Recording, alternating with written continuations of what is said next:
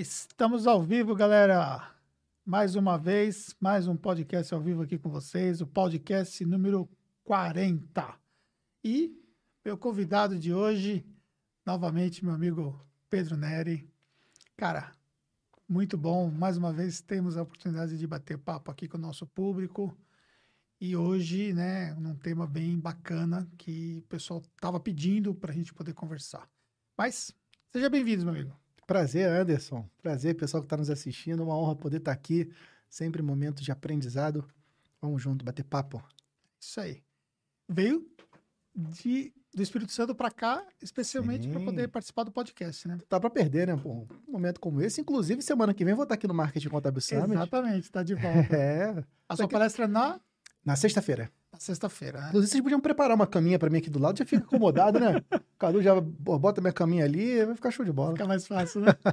pois é. E aí, aliás, até falando, né, sobre o Marketing Contábil Summit, né? A gente vai, semana que vem, nos dias 8 e 9, nós estamos no Marketing Contábil Summit, maior evento de marketing contábil do Brasil, né? E para você que ainda não garantiu a sua vaga, é o momento de você garantir agora, porque se você não garantir, você vai ficar de fora. O Cadu vai colocar um para vocês um QR Code aí para que vocês possam então posicionar o seu celular, para que vocês possam ir lá para a página para garantir a sua vaga. São mais de 20 palestrantes, inclusive meu amigo Pedro vai estar. Tá... Qual é o tema da sua palestra? Falar sobre como encontrar o sócio perfeito para sua empresa contábil. Olha só, eu não sabia é. que, o, que o tema era esse. É, vamos falar de gestão de pessoas, processo, tecnologia. Vai ser bem bacana. Maravilha. Sócio perfeito. É isso, isso aí, aí, não perde, tá bom? Bora lá. Seguinte, ó. Pessoal que está aqui nos assistindo, Ronaldo que não perde uma, Torre Contábil também, Luiz Caetano, meu mentorando, meu amigo, Rudimar também sempre por aqui, Evandro, Marisa, Everton Rocha sempre assistindo também conosco o Ellison Mota. Sejam muito bem-vindos todos vocês, o Gildo. E olha só, você que tem um colega contábil, nesse momento aqui é o momento de você pegar essa live nossa aqui e mandar o link para eles. Então, é só você clicar aqui em compartilhar, copia esse link e manda ali no seu grupo de WhatsApp, onde você tem os seus colegas contábeis, onde você tem outros empreendedores, porque isso vai ajudar com que outros empreendedores sejam impactados, né? por uma estratégia de negócio para que você possa entender é, qual é o objetivo da contabilidade.net, por que, que o Pedro ele se reposicionou dentro do mercado, se aqui a gente pode dizer desse jeito, ele vai explicar direitinho. Enfim, tem muita coisa para poder explicar, explanar para você e eu tenho certeza que vai ser muito proveitoso. E vamos começar então falando, né, sobre a sua ida para a contabilidade.net. Então, é, faz o que? Uns dois anos, mais ou menos, no mercado contábil que você está fortemente com um volume gigantesco de pessoas que seguem o seu trabalho. E você sempre falou da Marco, né? Sempre falou da Marco e sempre ligou a Marco à contabilidade consultiva, né? Qual foi o momento, cara, de, de você pensar em mudar e fazer essa fusão da Marco e se tornar com contabilidade.net? Legal. É foi uma decisão que a gente está há alguns meses já nesse processo, uma decisão que nós tomamos entre sócios, um consenso, e a gente chegou à conclusão de que nós temos sinergia. E a sinergia, como eu expliquei lá no evento, inclusive fazer um convite para quem eventualmente não assistiu, depois de assistir ao nosso podcast, óbvio, vai lá assistir a live de anúncio né, da, da contabilidade.net para você poder entender com mais detalhes toda aquela jornada. E que eu quero complementar aquilo que você tiver dúvida, manda sua pergunta no chat, vai ser muito importante.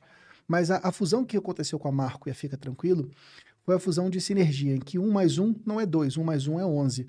Porque do lado da Marco, nós sempre tivemos essas competências de gestão, de consultoria, de trabalho com uma rede de contadores associados. Nós tínhamos o high touch. Enquanto a Fica Tranquilo sempre teve muito forte o pilar de high tech, de alta tecnologia, de integração de sistemas, de investimento nessa área. Então a gente chegou à conclusão que unindo forças nós conseguiríamos chegar mais rápido, impactar mais pessoas e cumprir nosso propósito, que é gerar prosperidade para as empresas através dos contadores consultores. Então a decisão veio por isso, foi uma decisão que é, houve muito debate, aquela, aquele frio na barriga, que é natural, mas tudo que a gente faz de grande na vida dá o frio na barriga, né? E hoje, hoje a gente está muito feliz de estar tá podendo trazer ao público essa, essa novidade, que é a contabilidade.net. Bem, eu conheço o Érico já faz muito tempo, depois eu tive a oportunidade de conhecer o Davi, da Fica Tranquilo, e tive a oportunidade de conhecer bem o modelo de negócio deles, né? É, até por uma questão né, de, de, de, troca de informações, toda essa parte de network. Então, o Érico ele faz parte da minha rede de network para que a gente possa realmente ter condições sempre de evoluir né, com essa, esse bate-papo que nós temos. Né? E uma das coisas que sempre eu tive para mim é que o Atactus, nosso negócio contábil, era muito diferente do negócio da Fica Tranquilo. Né? Nós é, trabalhávamos lixado e ele, apesar de ter um nicho, mas é um nicho é, diferente do nosso. É, trabalhando muito com PJs, né? A grande maioria dos clientes eram clientes que tinham uma demanda pequena, assim, de, de serviço. Uma competição de preço interessante, né? Uma vez que nesse nicho de PJs trabalha-se competitivo muito com Contabilizei. Enquanto que a Tatos, pela questão da segmentação, né, pela questão da complexidade dos nichos que nós atendemos, pelas demandas que os nossos clientes têm, é, nós nos posicionamos num preço diferente e nos posicionamos também de forma diferente no mercado e tal. Então, para mim, sempre foi é, muito distante essa questão de marca, por exemplo, Tactus e fica tranquilo. É, é importante dizer que eu não sabia né, que você iria para contabilidade.net, nesse processo de fusão e tudo aquilo que vocês anunciaram, né? Então, eh, de uma certa forma, quando eu vi o anúncio, eu vi o anúncio junto com a galera, eu comecei a me questionar de algumas coisas, né? Uma das coisas que eu me questionei é justamente a diferença também que existe entre a Marco Contabilidade com a Fica Tranquilo. É mais diferente do que a Tactus a Fica Tranquilo, sabe? Como que você conseguiu encontrar sinergia com negócios com modelos tão diferentes? Legal, é uma excelente provocação essa, Anderson. Aqui, aqui hoje, hoje é só provocação. É né? isso que é bom, é isso que é bom. E assim, é, a gente encontra através do propósito, primeiro ponto. A gente tem que estar alinhado com a mesma visão. E nisso nós encontramos muita coincidência. Nosso propósito sempre foi ajudar o empreendedor a ter mais sucesso, e nós decidimos que o contador é a pessoa certa, o profissional certo para fazer isso, porque ele tem a confiança do empresário, ele tem proximidade, ele tem relacionamento, ou ele pode ter relacionamento. Então nós vimos que os dois modelos de negócio tinham essa coincidência. E como eu falei, cada um dos modelos tinha suas forças e suas fraquezas. E a gente viu que juntos nós poderíamos fazer é, ser, sermos mais fortes do que eventualmente separados, até mesmo como competidores. Então, existe sim toda uma adaptação cultural, que ela já acontece já nesses meses todos, que para mim está sendo incrível nessa posição de CEO, de poder conduzir esse trabalho, de nós criarmos um terceiro modelo, e esse é um ponto importante. A Fica Tranquilo tinha um modelo de negócio, que era assim muito, fo muito focado na, no PJ, né, que são os prestadores de serviço, sem funcionários, é, que é um perfil de cliente muito interessante, inclusive. A Marco já tinha um modelo de negócio que era focado nas empresas de pequeno e médio porte que precisavam de apoio na gestão. E a contabilidade.net consolida esses dois, esses dois modelos. Então, ela é capaz de atender tanto o PJ, com serviços com processamento automatizado, quanto empresas de maior porte, só que ambos tendo o contador como protagonista. Esse é o nosso grande diferencial. É o contador, é a contadora fazendo aquilo que ele pode fazer de melhor, que é ajudar a transformar a vida do empresário. Então, é, sim, é um desafio. Toda fusão de empresas ela é um, um grande sem querer ser redundante, mas um desafio mesmo, você viveu isso, Sim. a fusão com a CCE, é. e, e a gente sabe que quando a gente faz isso com união de propósito e com vontade, né, a gente faz a coisa acontecer. Então, é dessa forma que está acontecendo. Mas você fala de propósito sobre a questão né, de focar no, no empresário, enfim, né, que a contabilidade, ela, o objetivo, o propósito principal é, é, contribuir para o sucesso do empresário, né? Mas isso é um propósito muito comum até, né? Tipo, é, é, é, meio genérico, vamos colocar assim, né? E como, como que você vai lidar, por exemplo, com essa questão de preço? Uma vez que você se posicionou na contabilidade consultiva como tendo um preço mais prêmio, né? Que, aliás, é um dos fatores que você hoje mostra para os contadores consultores, que são seus alunos, né, da, do programa de formação de contador, consultor, né? Falei certo? Sim. E é justamente a questão da contabilidade consultiva como uma forma de valorização e tal. E aí, é, na precificação, por exemplo, que vocês usaram como exemplo uma precificação inicial, né? É uma precificação até baixa, né? Que era o valor de 200... 199 reais, 199 nosso preço de entrada. Preço de entrada tal. Não, não, perdeu um pouco de congruência essa questão né, da, da contabilidade consultiva com um preço de 299, 199 reais? Muito bom, muito bom. Existem diferentes tipos de empresas. E cada, dessa, cada uma dessas empresas tem diferentes necessidades.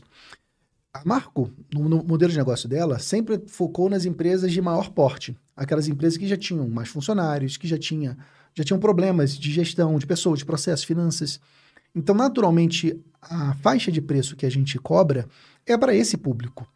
Contudo, existe um outro universo gigantesco, e para dar números, né, dos 20 milhões de CNPJs no Brasil, mais de 10 milhões são de microempreendedores individuais, 15 milhões são de pequenos negócios. Esse número muito grande de empresas, ele na maioria das vezes não é bem abarcado pelas empresas de contabilidade tradicional. Essa faixa de preço é uma faixa de preço maior do que eles são capazes de pagar. Por outro lado, eles também querem um atendimento mais consultivo. Eles querem ter alguém com quem conversar. Eles querem ter uma orientação. Tanto é que quando você vai nesses sites Reclame Aqui, você vê muitas reclamações das empresas de contabilidade online, dos modelos self-service, né, aqueles modelos que o cliente vai lá e alimenta, por falta de orientação, por falta de acompanhamento. Então, o que nós decidimos é o seguinte: dá para entregar contabilidade consultiva para o pequeno negócio, só que no nível de relacionamento. Não dá para imaginar que esse cara vai contratar uma consultoria estratégica. Não, vai, não dá para imaginar que esse cara vai querer dashboard de gestão. Ele não está preparado para isso. Mas talvez vai ser muito bom ele ter alguém com quem conversar sobre separar as finanças pessoais da, da empresa, sobre tomada de decisão. E se for pegar em termos de precificação, tomando como exemplo as contabilidades online, esse profissional é, tem um preço de R$ reais. E na contabilidade.net, uma empresa com faturamento mínimo, faturamento zerado, começa por R$ reais. Então já é um preço muito maior do que se pratica para esse nicho. Mas o que a gente faz na contabilidade.net é abrir o range de potenciais clientes. Desde o PJ, desde a empresa inativa, até a grande empresa, a gente ser capaz de atender com diferentes soluções, cada uma com, com sua oferta de valor diferente. Que no modelo de negócio de vocês, essa consultoria, esse trabalho mais consultivo, ele é feito pela figura do parceiro. Sempre do contador consultor associado. O nosso modelo de negócio é da seguinte maneira: é o high-tech, high-touch. O high-tech fica com a contabilidade.net. Nós processamos as obrigações que uma empresa de contabilidade precisa entregar. Agora, o toque humano, o olhar, o carinho, o sotaque, que tudo isso importa. Você, contador que está assistindo, você, contador, você sabe disso. O cliente ele quer se sentir abraçado. Isso só um ser humano vai ser capaz de fazer. Só um contador, só uma contadora comprometido, com tempo, vai ser capaz de fazer. Então, nosso modelo de negócio é dar para esse contador a liberdade e o conhecimento, as ferramentas para que ele possa dar esse atendimento premium, mesmo para um pequeno negócio. Então, esse é o nosso grande diferencial. Mesmo um PJ, ele ser capaz de ter um consultor do seu lado, assim como, por exemplo, a XP Investimentos fez com os pequenos investidores. Então, a nossa ideia é fazer essa democratização da contabilidade consultiva na prática. Bom. E galera que está aqui nos assistindo, né, saibam, saibam que vocês podem mandar suas dúvidas, tá? E a gente está aqui para poder tirar as dúvidas de vocês, além das perguntas que eu tenho aqui para poder é, compartilhar com vocês, né? Aqui o Agnaldo fala, né? Eu não gosto quando usam o termo tradicional, não pega bem. Cara, deixa eu explicar uma coisa para você. Não, venha, não veja isso como sendo do ponto de vista pejorativo, né? Mas do ponto de vista que é a forma como a contabilidade, né, o empreendimento contábil, ele foi ele foi concebido, né? Empresas contábeis tradicionais. A minha empresa era uma empresa contábil tradicional, com mais de duas décadas de existência, presa à forma tradicional de trabalhar na contabilidade. Papéis, aquele fluxo de documentos, aquele tipo de atendimento sempre ao cliente presencial, aquela coisa pouco cadenciada. Tinha um balcão, por exemplo, e o cliente vinha no balcão para poder receber esperar o, esperar o DARF dele para ser, para ser feito, né? Eu mesmo da datilografia DARF, quanto, né? Você chegou a datilografar? Não, não peguei, não. Não pegou essa época, né? Então, eu datilografava o DARF para o cliente. Então, ou seja, era um atendimento totalmente tradicional. Quando a gente entrou com a digitalização, a gente precisava é, mostrar para o mercado contábil um, um posicionamento diferente para o mercado poder entender a necessidade de evoluir. E aí, consequentemente, para cate categorizar né, a diferença entre esse digital e as contabilidades anteriores, que nós começamos a chamar tradicional, tradicionalmente a contabilidade tradicional, mas não no sentido pejorativo, mas no sentido da contabilidade como ela era feita mesmo, de fato, uma empresa contábil, como que ela funcionava. Então, não entenda dessa forma, mas entenda do ponto de vista mesmo de evolução. É, mas deixa eu até pegar um parênteses Claro. aí, Anderson. É, que é, um, é um um bom debate esse. E a gente, nessa posição, né, de levar informação, debater, a gente já pode, por vezes, magoar alguém. Nossa intenção nunca é essa. Sempre. Nossa intenção é gerar é, a reflexão, né? E, por vezes, a provocação é o que vai provocar a ação. É, mas tem muita empresa contábil que está hoje, nesse no ano de 2021, trabalhando igual a década de 80. Só mudou o, o layout, deix- deixou de entregar disquete e começou a entregar pelo PVA, começou a entregar. Está trabalhando do mesmo jeito, com os mesmos processos ou com a falta de processos, com a mesma equipe, uma equipe por vezes que não se moderniza, que não está disposta a novas tecnologias. Então tem que ter muito cuidado para você não cair nessa armadilha, porque o negócio contábil está mudando muito rápido. A tecnologia entrou na contabilidade. Se você não conduzir essa, essa transformação na sua empresa contábil, você pode ficar obsoleto. E aí não vai importar muito o nome que vai dar para você, não. Se vai ser tradicional, se vai ser seja o que for. O que importa é o resultado que você vai gerar. Então, muita atenção com isso. É, e o que acontece é o seguinte, né? Se você não evoluir digitalmente a sua empresa contábil, o que vai acontecer é que você vai perder, né? Capacidade de conseguir competir no mercado, vai perder, perder produtividade, né? Então, e de fato isso é um dos aspectos diferenciais da contabilidade.net. Mas você falou uma coisa interessante que eu queria voltar lá, aquele, aquele seu, a sua fala para poder destrinchar um pouco mais esse ponto. Você falou lá, então vamos lá. Eu tenho um- uma precificação a partir de 199 reais. E você disse que o contador, consultor associado a isso, Isso. ele seria então o canal de, de consultoria para o cliente, de, de dar um atendimento diferenciado para o cliente, uma vez que ele vai ficar livre da operação. É isso. Olha, não- o, contador não é um canal. O contador ele é o principal responsável, Responsável. por esse, esse relacionamento. Nós que somos o canal para ele fazer isso. Na Certo. verdade, o fluxo é um pouco invertido. O contador ele tem o seu cliente, o cliente o qual tem a sua confiança. E esse contador, ele está querendo ajudar o cliente mais. Se esse contador quiser dar mais suporte ao cliente, ele vai precisar de tempo. E para ele ter esse tempo, por vezes, ele tem que se livrar de rotinas operacionais. Então, a contabilidade.net entra como esse sócio que apoia na operação para que esse contador, essa contadora, faça aquilo que ele quer fazer, que impacta a vida do cliente. Então, assim, só um ponto: o contador não é canal. O contador é o pilar principal. Perfeito. Ele que é o responsável por essa transformação. É, talvez eu tenha usado a, a- a palavra errada, porque o, o meu objetivo era dizer que ele, era, ele, seria o, o canal da consultividade, no caso, né? Do ponto Sim, de vista que faria Isso. É, ficou meio confuso, mas vamos lá. Então, é ele que vai fazer o trabalho consultivo, uma vez que, que a contabilidade.net ela vai só processar e ela não vai dar suporte ao cliente. Aí a pergunta que eu faço é o seguinte, tá? Vamos imaginar que ele tenha na base dele, é, por exemplo, se ele tiver 10 clientes, então ele vai ter é, 2 mil reais de faturamento, vamos imaginar que ele tenha 100 clientes. E aí, ele, ele consegue dar esse tipo de consultoria que você diz para esses 100 clientes sozinho? Depende do perfil dos clientes. Porque uma coisa são 100 clientes, PJinhas. O PJ ele tem um de- uma demanda de atendimento muito pequena. Então imagina só, pegando um exemplo concreto, um médico. Um médico que ele presta serviços em dois, três hospitais. Qual é a demanda de atendimento que esse médico precisa? Praticamente nenhuma. Ele pode contratar o serviço de terceirização do financeiro para a gente processar o financeiro para ele, pode contratar a emissão de nota fiscal, já que ele não gosta de ir lá emitir sozinho. Mas ele, qual a dúvida que ele tem? Então, para esse perfil, você consegue atender até centenas de clientes com poucas pessoas. E não necessariamente precisa ser o contador. O contador, a contadora associada, eles podem ter uma equipe de relacionamento, inclusive gente recomenda quando eles têm um porte, um número de clientes, que vai fazer esse atendimento de primeiro nível. Agora, dependendo do perfil das empresas, você pode ter cinco empresas que tomam o seu dia inteiro. Se você pega cinco indústrias, lucro real, questões todas complexas, você sabe que pode tomar muito mais. Então, isso depende muito do perfil do cliente, depende muito da segmentação do contador. Uma coisa que a gente faz na contabilidade.net é libertar o contador para ele se posicionar como especialista. Então, ele pode estudar nichos específicos e ganhar força nesses nichos e crescer nesses nichos. Então, existe um- uma variedade muito grande de, de perfis, e inclusive de ticket médio. Existem contratos de 5 mil, de 10 mil reais por mês. Então, depende do número de faturamento, número de Mas funcionários. esse, mas esse contrato de 5, 10 mil reais por mês, a contabilidade.net também vai atender? Também ela já atendia pela Marco. É um cliente como qualquer outro. Se é um CNPJ que pode ser atendido por um contador, a contabilidade.net pode processar. Certo, mas vamos, lá. É, Você falou que a Marco e a, e a Fica Tranquilo lá atrás, né, que, que deu a contabilidade.net, é o High Touch com High Tech.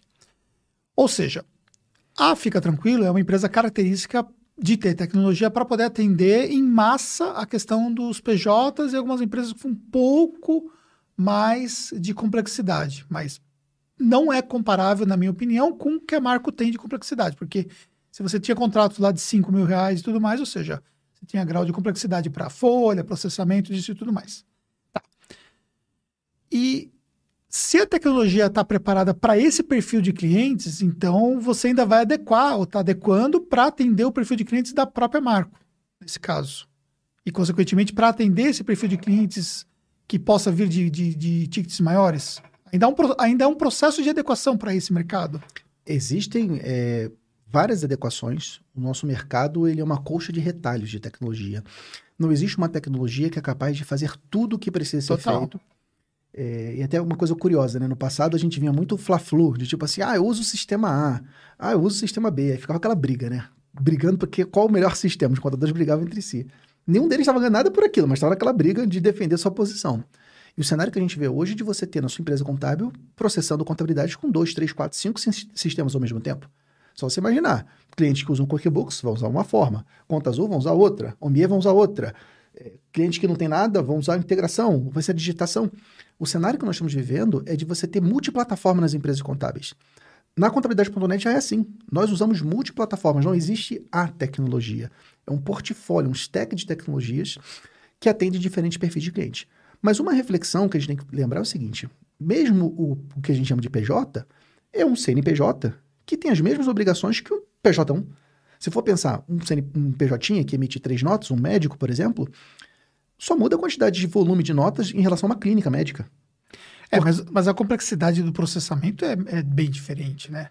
Você pega, por exemplo, você tem o um gargalho da, da, da parte de departamento pessoal, por exemplo, que dependendo do perfil do cliente, demanda muito do ponto de vista ainda de mão de obra, não tem ainda Sim. tantas automações assim que possam, por exemplo, beneficiar e transformar esse high-tech e num diferencial tão grande assim, competitivo, né? É, mas já existem, são alguns anos, rotinas automáticas, por exemplo, de folha.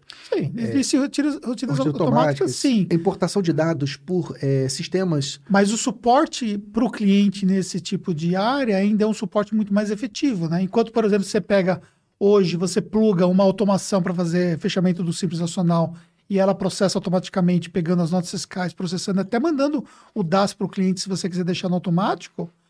Enquanto na folha de pagamento não, né? Na folha de pagamento você tem um, um fluxo mais cadenciado, né? Até porque também envolve muito a parte documental, rescisão, é, cálculos que tem que ser feito na mão, validação com o cliente, instrução. É um grau de complexidade maior, né? Quando na outra ponta você consegue, mesmo numa empresa, um cliente mais complexo, você consegue plugar um sistema lá para o cliente que você se conecta com esse sistema. Então, existem alguns gargalhos quando a gente vai para uma empresa de. Você tem lucro real na carteira? Sim, tem. sim. Quando você vai para uma, uma empresa de lucro real, e aí você junta no processamento as empresas de lucro real com empresas de simples nacional, com empresas de lucro presumido, na minha visão de processamento, né? É, a, a coisa fica um pouco mais complexa para você ganhar tanta, tanto com a tecnologia assim. Porque quem, qual case que a gente tem hoje de processamento com uso de tecnologia para empresas de lucro real é a Reut. Do mais, o que, que nós temos hoje de, de, de tão animal assim para falar, putz, simples nacional, né, tecnologia está fluindo, fluindo, que é uma beleza. E isso é um desafio, por exemplo, se eu tivesse no lugar, por exemplo, da minha audiência aqui e quisesse levar um cliente de 5 mil reais, entendeu?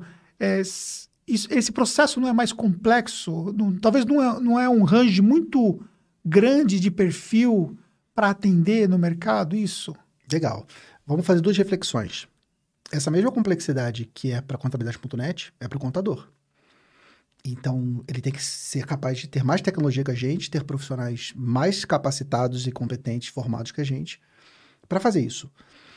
Pode ser que aconteça. Existem muitos contadores competentes e a gente admira muitos deles, sou amigo de muitos deles, inclusive você é um desses caras. Mas talvez o contador não tenha essa tecnologia toda, não tenha essa competência. Então, se ele quer atender esse tipo de cliente, esse é um desafio que ele já está diante dele. E talvez faça mais sentido ter algum sócio que garante o resultado do que ele assumir essa bucha sozinha. E mal ou bem, A, conta, a, a Contabilidade já fazia isso. A gente tem centenas de clientes não PJs. Então a gente tem um time de departamento pessoal enorme, a gente tem um time de fiscal que faz isso.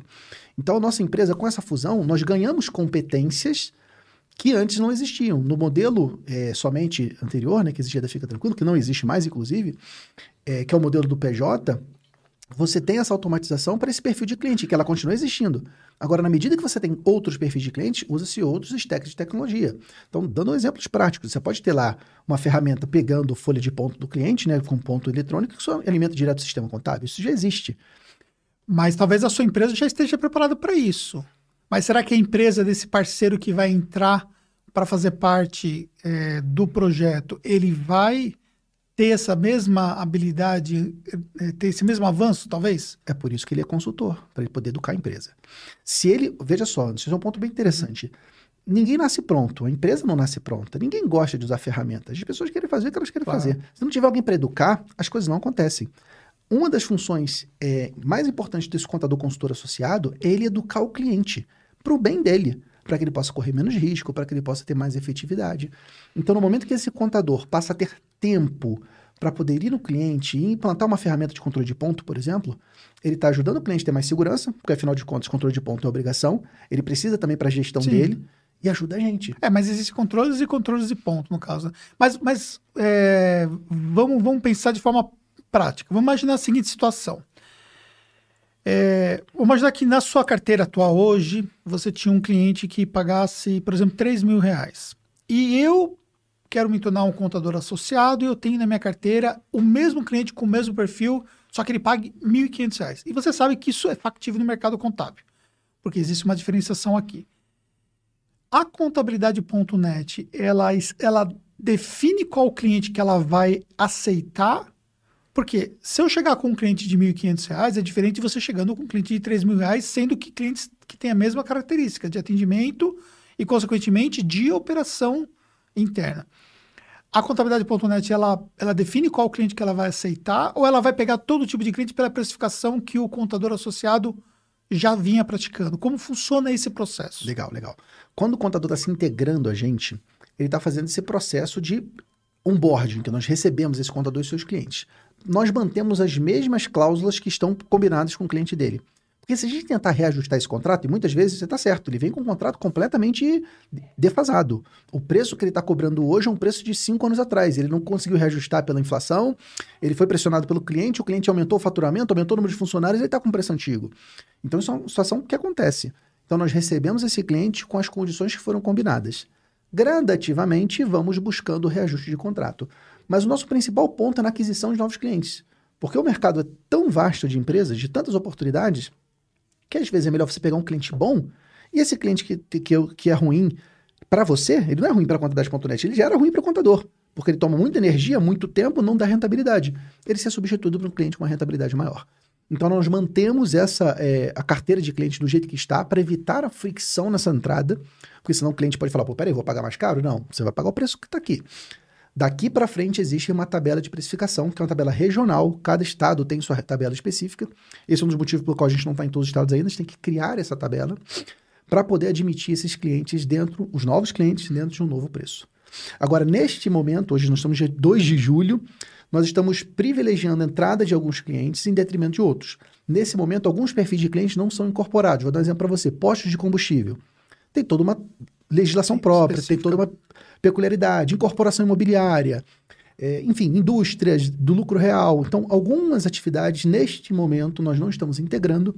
Então, nesse momento, a gente não absorve todos os clientes da carteira, mas o nosso plano é, à medida que o nosso roadmap de produtos, de integrações for sendo feito, a gente absorver sim. Tá, beleza. Galera, tem pessoal falando do volume. Como é que tá o volume aí? O Pedro tá beleza também? Colo um eu, é, colocar um pouquinho mais próximo. Isso. Tá. Vou começar a cantar aqui. É. tá vendo? O pessoal quer ouvir sua voz. Bem. Tá bom. E um, um, dos pontos também que, que foi falado lá na sua live, é, você, falou, você falou sobre a questão de que o contador associado ele é sócio do negócio, né? Isso é um, um ponto que, na minha opinião, gerou muita polêmica, né? Porque conceitualmente, né? E o contador sabe isso conceitualmente porque ele justamente é o core dele, né? É, não é um sócio.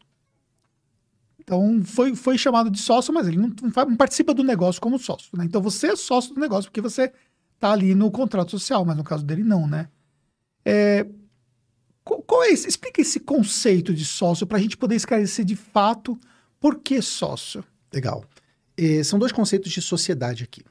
Existe o conceito que a gente chama de sócio de serviço. Sócio de serviço é aquele que você une duas pessoas, físicas ou jurídicas, para entregar alguma coisa. É o que de fato nós fazemos. Nós fazemos essa, entre aspas, sociedade de serviço. Mas o ponto do sócio que é importante ressaltar, além disso, né, e nessa parte de sócio de serviço, temos todo o rateio do resultado. Então, quem assistiu a, a live, mas vamos recapitular, né? O valor que é faturado do cliente, o seu cliente, você fatura para o seu cliente, nós cobramos como meio de pagamento. Dessa cobrança, há o desconto de 5% de taxa de cobrança, para poder cobrar no cartão de crédito, cobrar no boleto, cobrar o inadimplente.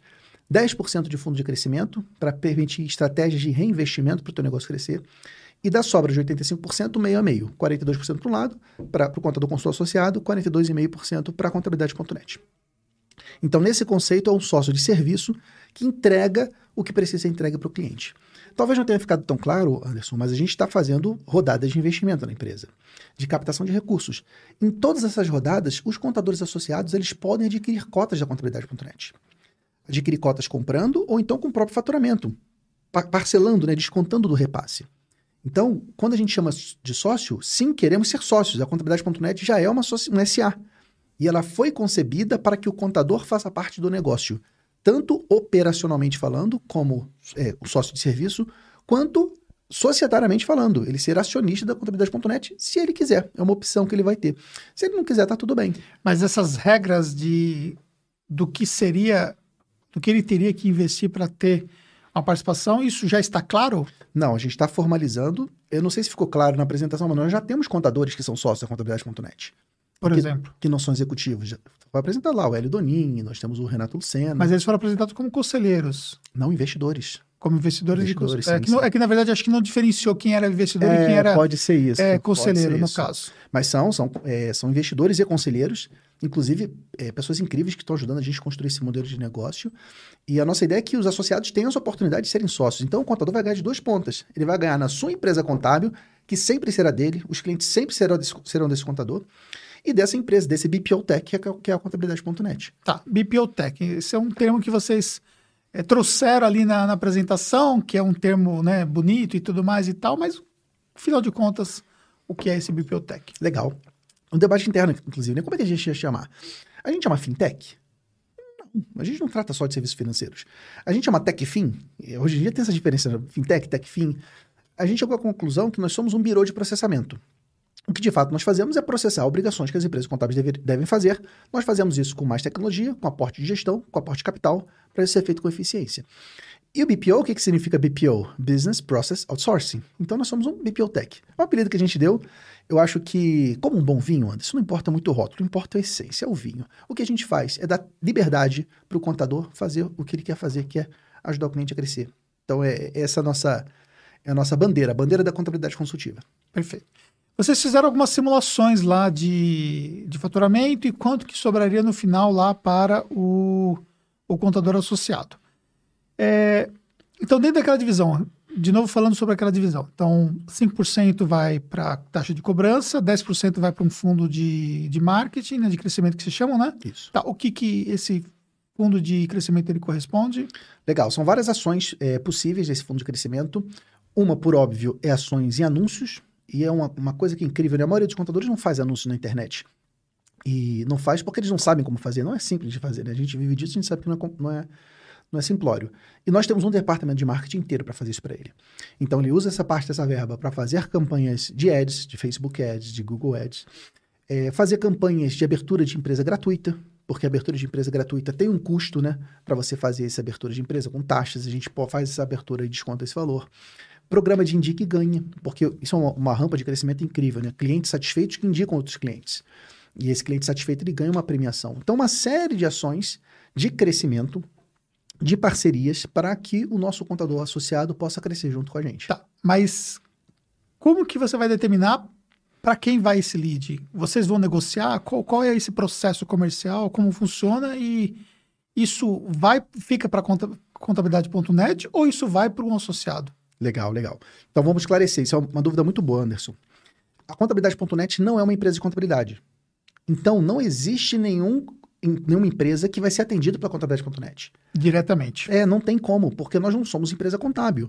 E o principal vínculo de ligação é, são os serviços de contabilidade. Então, todo e qualquer empresa, nós chamamos a MPE, né? Nosso, nosso cliente MPE, ele é atendido obrigatoriamente por um contador consultor associado, um CCA. Essas são as siglas que a gente usa lá dentro. Não existe hipótese da contabilidade.net atender um cliente sem um contador associado. Dito isso, esse cliente que chega, por exemplo, no, pelo site, existem critérios de atribuição para esse cliente. Primeiro é o critério regional. A gente tende a indicar contadores da região, porque a, a gente acredita no high touch. Então, é importante ter proximidade, é importante ter o mesmo sotaque, é importante o contador saber qual é a rua que bomba, qual aquele negócio está crescendo. Então, esse primeiro critério é o critério de é, localização. O segundo critério é o critério de tamanho do fundo de crescimento. Existem empresas contábeis que tem, investem mais, inclusive existe a possibilidade em breve, existirá, dele poder investir dinheiro na, na contabilidade.net, né? Beleza, eu, eu tenho lá, suponhamos, é, 20 mil reais é o meu faturamento, eu estou investindo 2 mil reais por mês, mas eu quero acelerar, eu quero investir 5 mil reais por mês. A gente fazer essa, essa aceleração de investimento para ele, e se ele investe mais, ele tem que receber mais leads. Então, fazer essa atribuição e, por fim, uma fila, para que todo mundo possa receber oportunidades.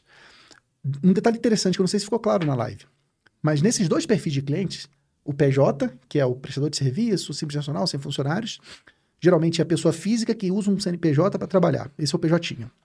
E o não PJ, aquela empresa maior de maior porte. O PJ, o nosso time de Inside Sales já fez esse negócio. Toda jornada é feita internamente. Ele chegou, por exemplo, por uma campanha de anúncio.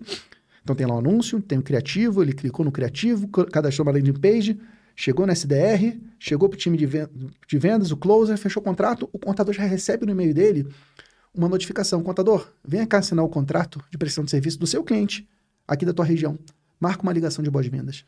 Então, para o PJ, ele já tem toda essa jornada de marketing e vendas feita para ele. No não PJ, nas empresas maiores, a gente sabe, por experiência de anos da Marco, que é indispensável um atendimento consultivo. Não adianta a gente querer fechar com uma empresa grande se não tem um contador olhando olho no olho. Nem que seja virtualmente, por uma reunião, mas tem que ter um atendimento, tem que ter um, um método de vendas consultivas.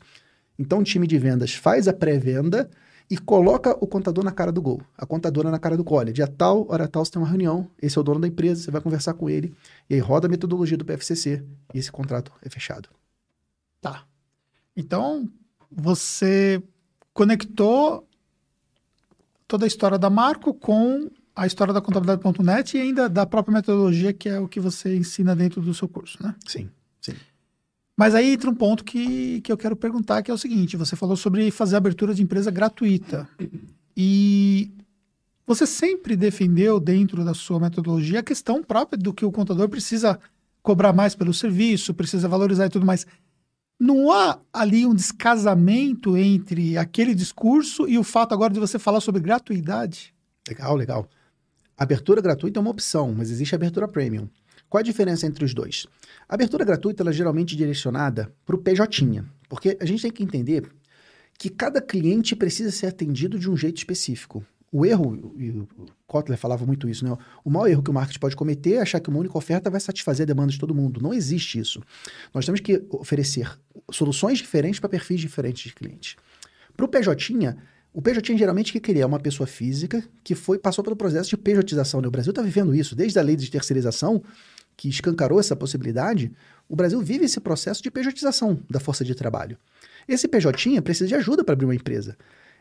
Não tem como cobrar mil reais desse cara. Porque tem competidores online que fazem isso de graça. E é uma estratégia genial. Por quê? Você faz abertura de graça para ele, mas você atrela um contrato de fidelidade.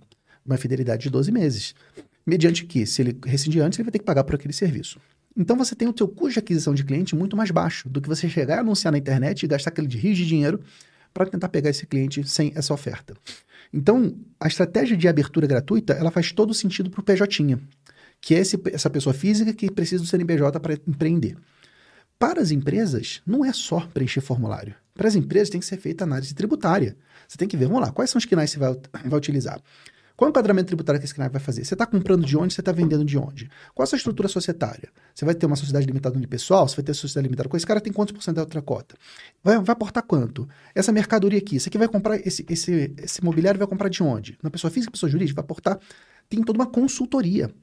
A abertura de empresa, a construção de empresa de um negócio não PJ é uma consultoria. E essa consultoria é cobrada pelo contador consultor.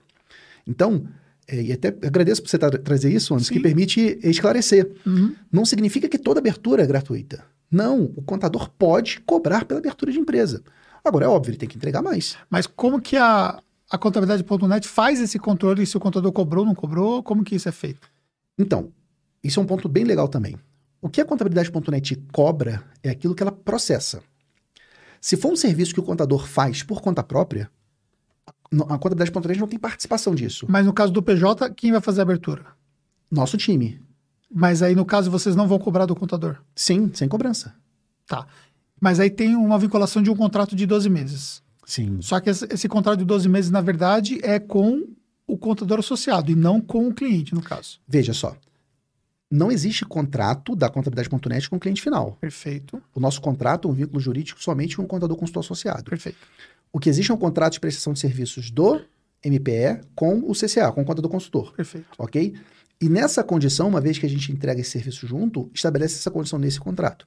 Então, esse contrato que eu falei que o contador recebe é um contrato para ele assinar como contador contratado e o empresário, o MPE, assinar como contratante. A contabilidade.net não figura nesse contrato. E se esse cliente do contador cancelar o serviço antes dos 12 meses, a contabilidade.net vai cobrar do contador associado pelos 12 meses? Qual é a regra? O contador associado cobra do cliente. Não, isso eu entendi. Mas, mas se vocês estão dando a contabilidade gratuita. Desculpa. A abertura de empresa gratuita, não, pelo amor de Deus. A abertura de empresa gratuita, vocês estão dando condicionando a um contrato de 12 meses no caso. Perfeito. Que é para justificar o fato de vocês estarem fazendo isso gratuitamente. Só que na outra ponta tem um segundo contrato, que é o contrato do contador associado com o cliente. Certo? Porque se a contabilidade.net não faz o contrato com o cliente, então é o contador associado que faz o contrato com o cliente isso, no caso. Sempre. E aí, consequentemente, eu imagino que a lógica é, beleza, eu vou, eu não vou te cobrar a abertura aqui, porque eu também já não estou pagando aqui. Só que eu tenho que ter um contrato com você aqui que seja um contrato de 12 meses. Só que e se esse cara cancelar esse contrato, é, o que vai acontecer com a contabilidade a relação de contabilidade.net e o contador associado? O contador associado ele, ele vai ficar responsável por esse por esses meses que faltariam?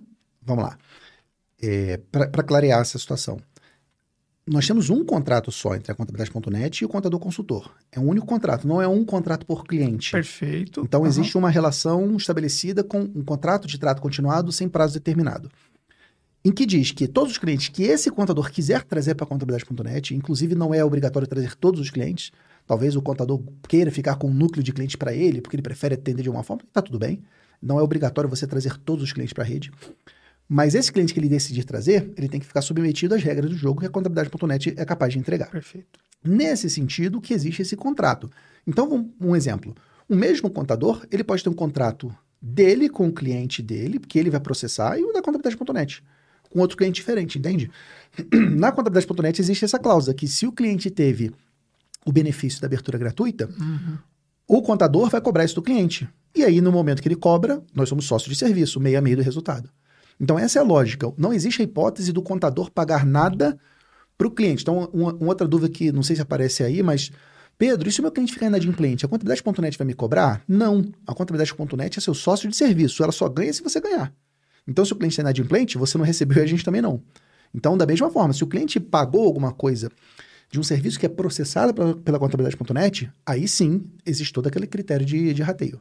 Então, não existe, Anderson, hipótese do contador ter que arcar com custos pelo inadimplemento do cliente, entende? Entendi. Porque no caso, se tivesse inadimplemento, aí automaticamente o, os dois vão sair perdendo, tanto a contador.net quanto o próprio contador consultor. É nesse Entendi. sentido que a gente fala de sócio de serviço. Entendi. A gente entra junto no risco. Se o cliente não pagar, vamos pegar um, um caso, fechamos um contrato, entregamos um serviço maravilhoso, o camarada não pagou. O contador não recebeu, a gente também não. Então a gente está junto nessa. E vocês criaram um, um fluxo interno para vocês poderem saber quais são as regras de cada caso? Porque essas regras podem ser plenamente variáveis, né?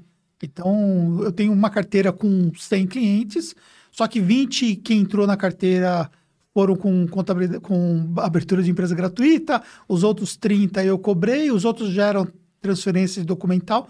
São várias regras. Vocês vão fazer um controle, então, por cada cliente do contador associado. É, isso já existe há muitos anos na Marco. A Marco já trabalha com esse modelo ah. de rede há muitos anos.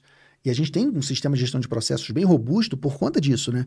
Imagina, Anderson, tem algumas peculiaridades. Vou dar um exemplo para você. Na cidade de Serra, no Espírito Santo, é uma cidade que ela exige que você entregue o SPED fiscal das empresas, que é uma declaração estadual para a cidade, porque uhum. ele quer cobrar ele, ele, a prefeitura quer cobrar o repasse do, do, governo estadual. Então, é uma obrigação acessória que aquela cidade específica criou. Uhum. Imagina, a gente tem que saber que quando o cliente é da Serra, uma empresa de, uma empresa de comércio, ela é obrigada a entregar para a municipalidade uma obrigação estadual. A gente, na Marco, há muitos anos, teve que se condicionar a cruzamento de peculiaridades. E isso é uma, um cruzamento complexo, porque, um exemplo, tem cidade que tem declaração de serviço tomado, outras não tem. Tem cidade que tem é, obrigação acessória. Por exemplo, no Espírito Santo ainda tem a. A, a gente, o Sintegra, em, em, alguns casos. O Sintegra tá, tá, não existe mais Sim. muitos anos aqui, aqui, em São Paulo, por exemplo. E não faz sentido existir, né? Só que existe lá. Então, assim, toda essa peculiaridade, Anderson, a Marco já enfrenta esse desafio há muitos anos. Então, é um formato que está pronto e que já roda há muitos anos, já tem contadores associados há muitos anos da Marco, e que a gente simplesmente está expandindo. Esse projeto da contabilidade.net, ele não é agora. Ele não foi algo que surgiu. A Marco já opera nesse modelo há muitos anos. Entendi. Estou vendo aqui o comentário do pessoal. É, queria saber como vou manter a minha estrutura para atender os cinco clientes que vão ficar na minha carteira. Do jeito que foi falado na live, foi dito que não precisava trazer todos. E de fato não precisa, mas tenho que mandar uma boa quantidade. A quantidade que você colocou foi 20 clientes, no caso, para começar, né? É. A gente teve centenas de contadores interessados em entrar na rede. Okay. E a gente teve que fazer um faseamento dessa, dessa entrada. Então, nesse momento, em julho, dia 2 de julho, estamos dando prioridade para contadores que têm mais de 20 CNPJs integrados. A nossa visão é que não tem essa restrição, que todo contador que queira ser consultor junto com a gente, ele vai poder vir, inclusive, sem carteira de clientes. Mas nesse momento específico, ainda tem essa, esse faseamento do onboarding de contadores. Agora, é, a pergunta que eu acho que ele trouxe é o seguinte: Pedro, eu tenho alguns clientes que eu não quero integrar, ou que eventualmente agora você não pode absorver. Você falou, por exemplo, pós-gasolina, eu atendo pós-combustível. O que, que você pode fazer? Manter um núcleo, uma célula de profissionais para atender esse negócio. Sim. Então, essa é a opção que alguns contadores associados estão fazendo. Entendi. Diminui só um pouquinho meu retornador. Tá. E aí, na pergunta aqui que, que que eu estava fazendo é justamente como ficaria com a estrutura dele, no caso. Aí na estrutura dele, é, ele vai ter que se desfazer da estrutura dele, se ele já tinha uma estrutura, e aí ele, ele acrescentou, ele levou os clientes para a contabilidade.net, então a estrutura dele vai ter que se desfazer dela. Legal, uma ótima questão. Vamos primeiro antes, aqui eu estou querendo é, clarear a situação, tá? O máximo Perfeito. possível. Então, um alinhamento, ele não leva o cliente. O cliente é sempre dele. Certo. Esse é um ponto que a gente tem que ressaltar para o contador. É porque que... as, as, palavras erradas é, podem dar a entender que. E eu sei que você entendeu o modelo, perfeito. mas eu quero, eu estou reforçando só para ficar é claro. Perfeito, é isso. Essa é a ideia mesmo que a gente poder. Então, assim, é, o contador não leva o cliente para a contabilidade.net. O cliente é sempre do contador. Veja, a contabilidade.net não é uma empresa de contabilidade, é uma empresa de processamento. Então, juridicamente, é impossível nós atendermos uma empresa pela contabilidade. Então, o contador. Mas eu entendi o teu raciocínio. Você integra esses clientes para que nós possamos processar. Então, o termo é integrar. Nós chamamos de integrar. Nós Perfeito. integramos esse cliente, esse contador associado. Dito isso, o que acontece? É, ele tem várias escolhas. Nós temos associados com várias escolhas. Tem associado que mantém o escritório, por quê? Às vezes ele tem mais de 100 CNPJs, e nessa estrutura, geralmente, ele tem um time de consultores interno. Ele tem um time de atendimento que faz esse atendimento de primeiro nível, e ele fica ali com uma empresa autônoma. Esse contador que tem mais de 100 CNPJs, ele fica uma empresa autônoma. Ele tem lá um time trabalhando para ele, atendendo para ele, e ele só vai resolver aquelas questões mais complexas. Aquele cliente que requer um atendimento mais especial, aquela pessoa que quer tomar um cafezinho com você. Talvez você saiba o que, é isso, né? Esse cliente que quer aquele atendimento especial. Você vai ter tempo para atender esse cliente que requer, e óbvio, ele tem que pagar por isso para você, né? Você não vai fazer isso de graça. Mas esse, esse contador, ele mantém o escritório. Tem contadores com menos clientes que mantém para manter o um negócio de escritório virtual, que é um negócio interessante. O contador pode cobrar do cliente essa alocação é, é do, do, escritório virtual para ele. Isso é uma renda do contador, não é uma renda da contabilidade.net. Por vezes, o contador ele tem um escritório para outras atividades, ele ministra cursos, ele, e isso é uma coisa bem legal do nosso modelo, a gente liberta o contador para ele ter outras atividades. Porque, pegando o nosso caso mesmo, a gente é influenciador digital, a gente é infoprodutor, a gente faz isso porque a gente tem uma empresa que funciona sem a gente. Uhum. O que a contabilidade.net está fazendo é isso, é liberando o contador para que ele também possa fazer isso. Quem sabe virar um infoprodutor, virar um consultor de processos, virar professor. Então, tudo isso aí é considerado. E a, e a questão da sede física depende da escolha do contador. Ele pode é, trabalhar de home office, a maioria dos nossos associados trabalha em home office e trabalha perfeitamente, porque a gente sabe muito bem, né? O cliente não quer mais saber de escritório. O cliente quer saber de ter seus problemas resolvidos. Se ele está sendo bem atendido, não importa onde é o teu escritório. Tanto é que a gente atende clientes de todo o Brasil, vocês também. E teus clientes não vêm, não vêm até aqui. Sim. Inclusive, que escritório bonito, hein, Anderson? Parabéns, que porra, maravilhoso. Mas mesmo sendo um escritório bonito, é para tua, pra tua equipe. Sim. Não é para o teu cliente. time. Uhum. Então, assim, o escritório, gente, ele deixou de ser fator-chave de sucesso. E tem muito contador que ainda está pegado. Nossa, meu escritório, meus móveis. Cara, isso é tudo ativo num circulante que não vai devolver, devolver isso em lucro para você tão cedo. A realidade é essa. Entendi. É, O Juarez falou aqui, pelo que vi, pelo pouco que vi, o Pedro criou a ideia, mas ainda não está maduro o suficiente para ir para o mercado. É, nós temos 29 contadores consultores, centenas de clientes. Mas assim, já tá no mercado, meu querido. E tá tudo bem, se você não gostou, faz parte. É, E eu quero até deixar claro isso aí, né? O, o nosso modelo, gente, é um modelo, uma opção. Não é obrigatório, tá? Sim. Não é, nossa, é- esse é o novo padrão da contabilidade. Não é, gente. É uma opção. É uma outra opção que, na sua concepção, ela concorre mais com qual modelo? Vamos, vamos, vou pontuar alguns modelos, você me diz qual concorre mais.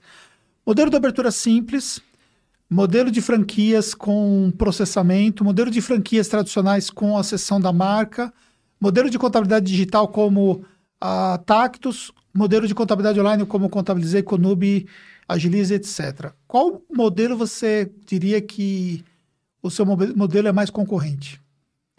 Para fazer essa análise, Anderson, eu, eu acho que vai ter que separar em- nos dois stakeholders, né? nos dois personagens. O MPE, o cliente final, e o contador consultor associado.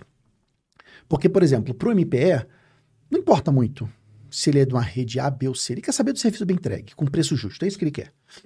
É, então, para o MPE, a gente quer agregar valor para aqueles empresários que querem apoio na gestão do seu negócio. Essa sempre foi e sempre será a bandeira da contabilidade consultiva.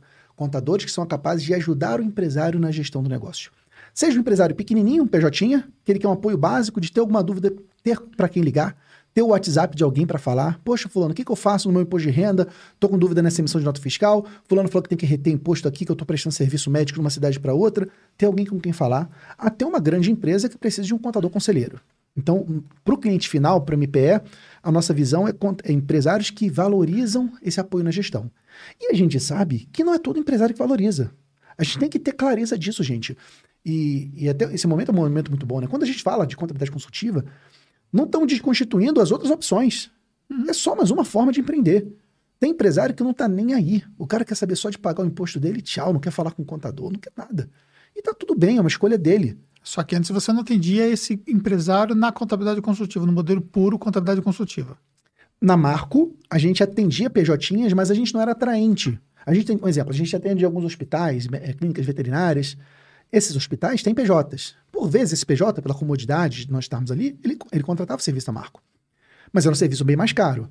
E não era um volume. Agora, com a contabilidade.net, nós somos capazes de atender, porque a tecnologia faz o nosso preço ser competitivo e o contador associado ser bem remunerado por isso. Porque a tecnologia permitiu isso. Tecnologia que na Marco nós não tínhamos essa, essa tecnologia integrada. Agora, para o MPE, então, nós competimos com aqueles, é, por, por aqueles é, empresários que valorizam o apoio na gestão. Os empresários que não valorizam, eles vão querer pagar o menos, menor possível. E está tudo bem, é uma escolha dele. E aí você existem vários modelos de contadores que atendem esse tipo de cliente. Perante os contadores, os contadores eles têm naturalmente a opção de empreender por conta própria. E essa vai ser a maioria dos contadores sempre. Existem opções dele se associar a redes. Existem opções dele se associar a fundos de crescimento compartilhado. Existem várias opções. O que é a contabilidade.net? É pela primeira vez uma rede que coloca todos eles com a mesma camisa, vestindo o mesmo uniforme. Uniforme sentido, estamos juntos no mesmo barco. O que eu quero dizer com isso? Você, contador, você, contadora, você nunca mais vai ficar sozinho. Porque você vai ter do seu lado, na sua cidade, um parceiro para você tomar uma cerveja junto, bater papo, tomar um café, tomar uma. Enfim, conversar, compartilhar. Então, se o contador se sente solitário, a contabilidade.net é uma opção de negócio para ele não mais ser solitário, para ele fazer parte de uma rede. Junto com isso, uma rede que levanta uma bandeira, essa bandeira da contabilidade consultiva. Essa bandeira em que defende que contadores devem ser mais do que garantidores de conformidade, devem ajudar na gestão. Para que isso aconteça na prática, a contabilidade.net ela processa as obrigações. Ela é o sócio que cuida da operação, sócio de serviço da operação. E ela faz isso usando tecnologia para oferecer novos serviços, oferecer novas opções de receita para o contador, seja a receita que ele vai fazer por conta própria, como eu falei, treinamentos, infoprodutos, palestras, consultorias, seja a receita que a rede vai trazer para ele.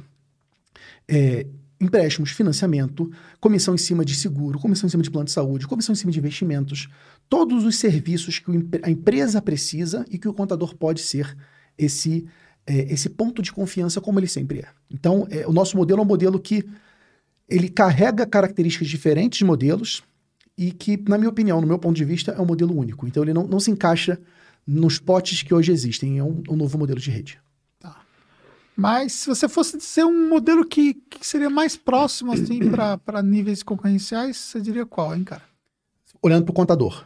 É, olhando para essa segunda fase que você falou agora, né? Então, legal. Se eu fosse um contador, é... perfeito. É, é uma rede. Então, existem redes que se, que se consolidam na forma de franquias, e a contabilidade.net não é uma franquia, Sim, não está é regido pela lei de franquias. Mas tem, mas tem franquias que fazem o processamento só, né? Existem franquias que é, são franquias que licenciam é, a marca e o método de gestão. Existem franquias que licenciam, que processam. E deixando claro, tá, gente?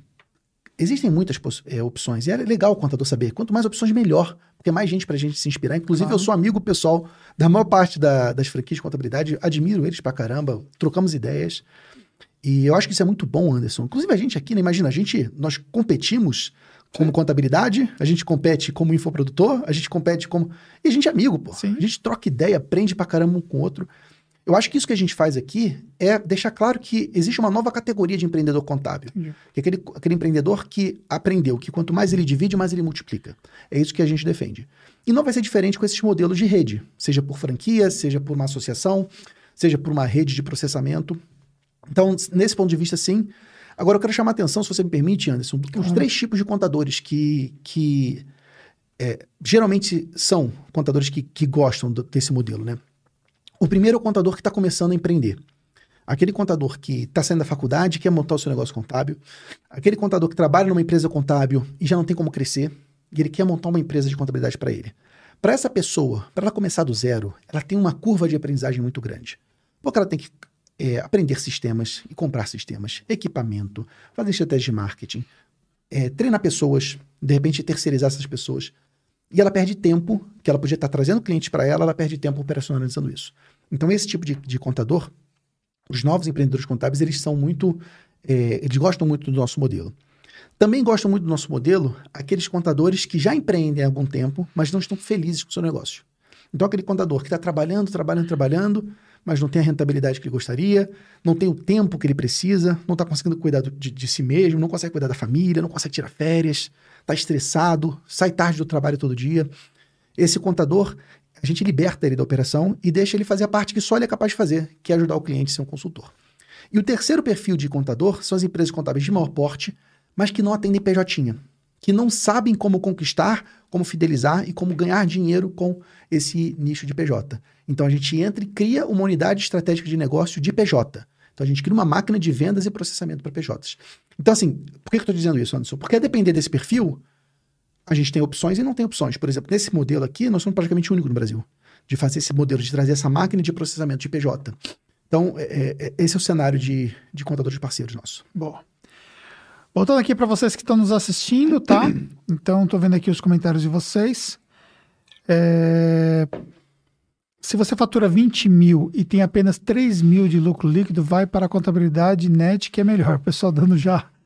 já pelo, é, pelo que eu estou vendo aqui, tem inclusive é, quem já aderiu, né? A oficina contábil disse que mandou 20 clientes já no, no processo para vocês. Obrigado pela confiança. O foco do Pedro é escritório grande, no interior vai, vai ser mais difícil ele entrar. Tem esse negócio de por exemplo, vocês estão no estado de São Paulo. Onde mais? Espírito Santo são os dois estados Santo. que nós temos operações hoje funcionando. Minha opinião, o interior é o mais fácil. É mais fácil. Explica aí para o nosso ouvinte aqui. Porque veja só, o interior do Brasil, é óbvio que isso aí varia, né? O Brasil é um país gigantesco, com 5.570 municípios. Então, vou tentar aqui generalizar, já sabendo que eu vou errar, porque é um país muito diverso. Mas muitas regiões do interior são regiões que têm incentivos fiscais. Naquelas regiões você tem indústria incentivada, você tem toda a rede de comércio e logística que se forma, você tem prestadores de serviço, você tem famílias, você tem no Brasil alguns polos. Aqui em São Paulo a gente fala, nosso interior são cidades de 3 milhões de habitantes, né? São Paulo é uma coisa diferente, mas vai para outros estados, são, são polos, são regiões, regiões do interior aí com 400, 500, 700 mil pessoas, que tem muitas empresas lá.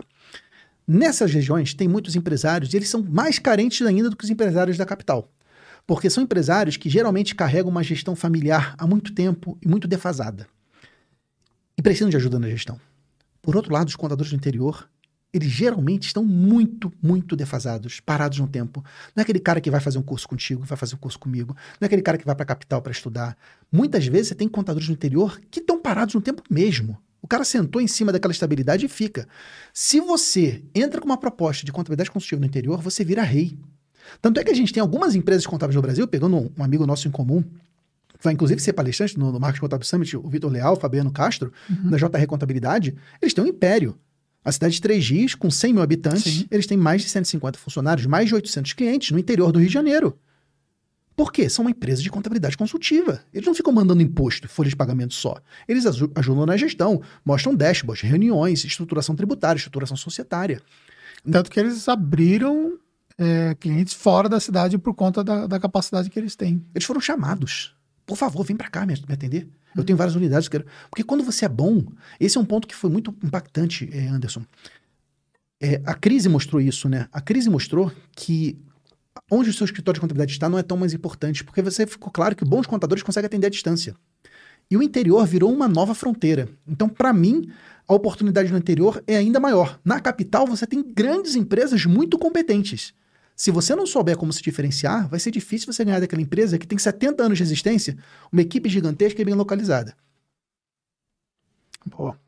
Aí tem uma pergunta aqui. Nesse modelo proposto, haverá a possibilidade de uma empresa com apenas um contador ter vários clientes e sem equipe? Como fica a situação perante o CRC? Desculpa, não entendi. Repete para mim.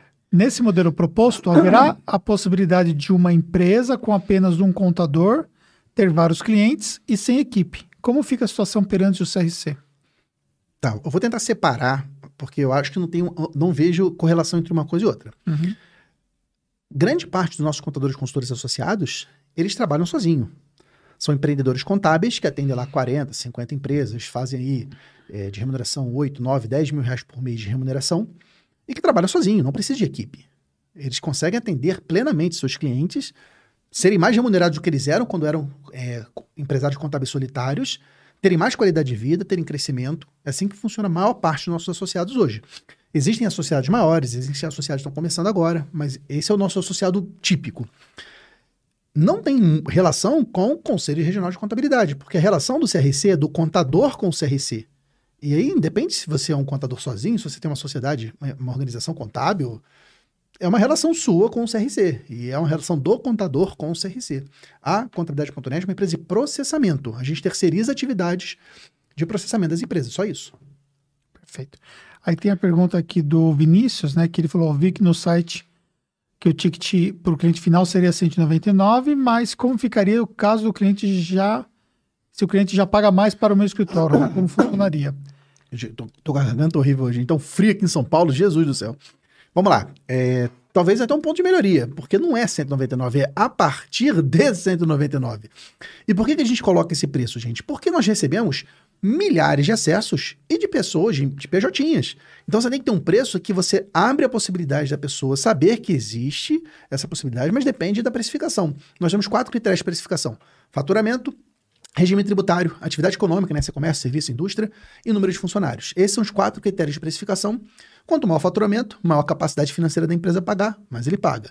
Quanto mais funcionários, mais ele paga. De, a depender do regime tributário, mais ele paga. Então, é um, um, uma calculadora, né? um método de, cálculo, de cálculo que eu ensino até no PFCC, inclusive, é, que, que, é, que a Marco já aplicava e que a contabilidade.net aplica.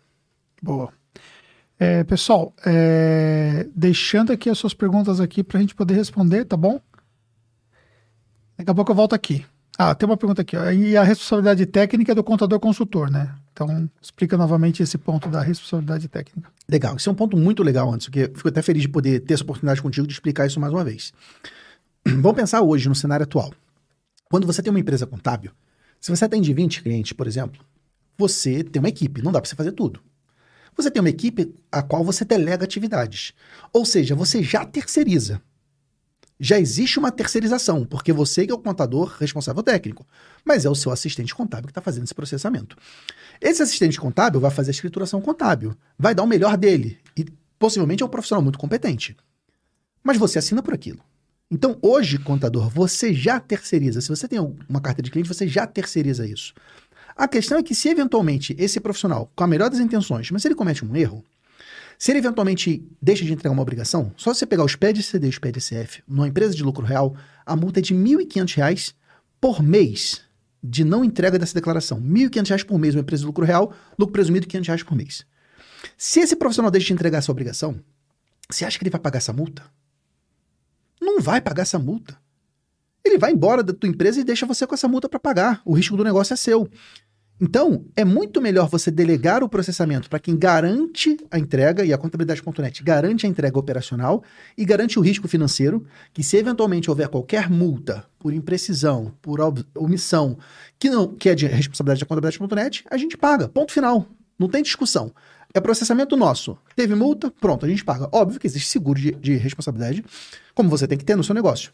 Então, essa obrigação, ela existe. Agora, a responsabilidade técnica, ela é, por lei, por regulamento, do profissional contábil. E o, o, o, profissional contábil, ele que confere todas as demonstrações, ele que analisa, igual você faz com o seu funcionário, e ele que assina, você que assina essa demonstração contábil. E como é que fica a questão do contrato é, do cliente feito com o contador e a cobrança sendo feita pela contabilidade.net? Como é que fica essa relação jurídica aí com o cliente? Isso, isso é algo até comum hoje em dia, né, Anderson? Quando você pega, por exemplo, bancos digitais, eles usam um meio de pagamento, né? É, é um meio de pagamento. Sim. Você vai, por exemplo, o Nubank cobra por boleto do Bradesco, se você reparar bem. Sim. A Hotmart cobra por boleto que não é dele, o Mercado Livre cobra por boleto de outra empresa. Então, isso é um meio de pagamento. O KINAI, um dos KINAIs da contabilidade.net é exatamente isso.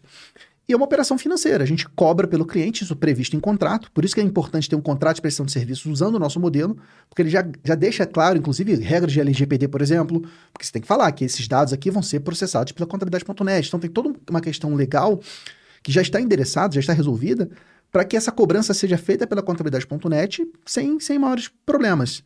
Agora, um ponto interessante, você tocou nesse assunto, é bem legal. A cobrança, o boleto bancário, a cobrança do cartão de crédito é feita pela contabilidade.net.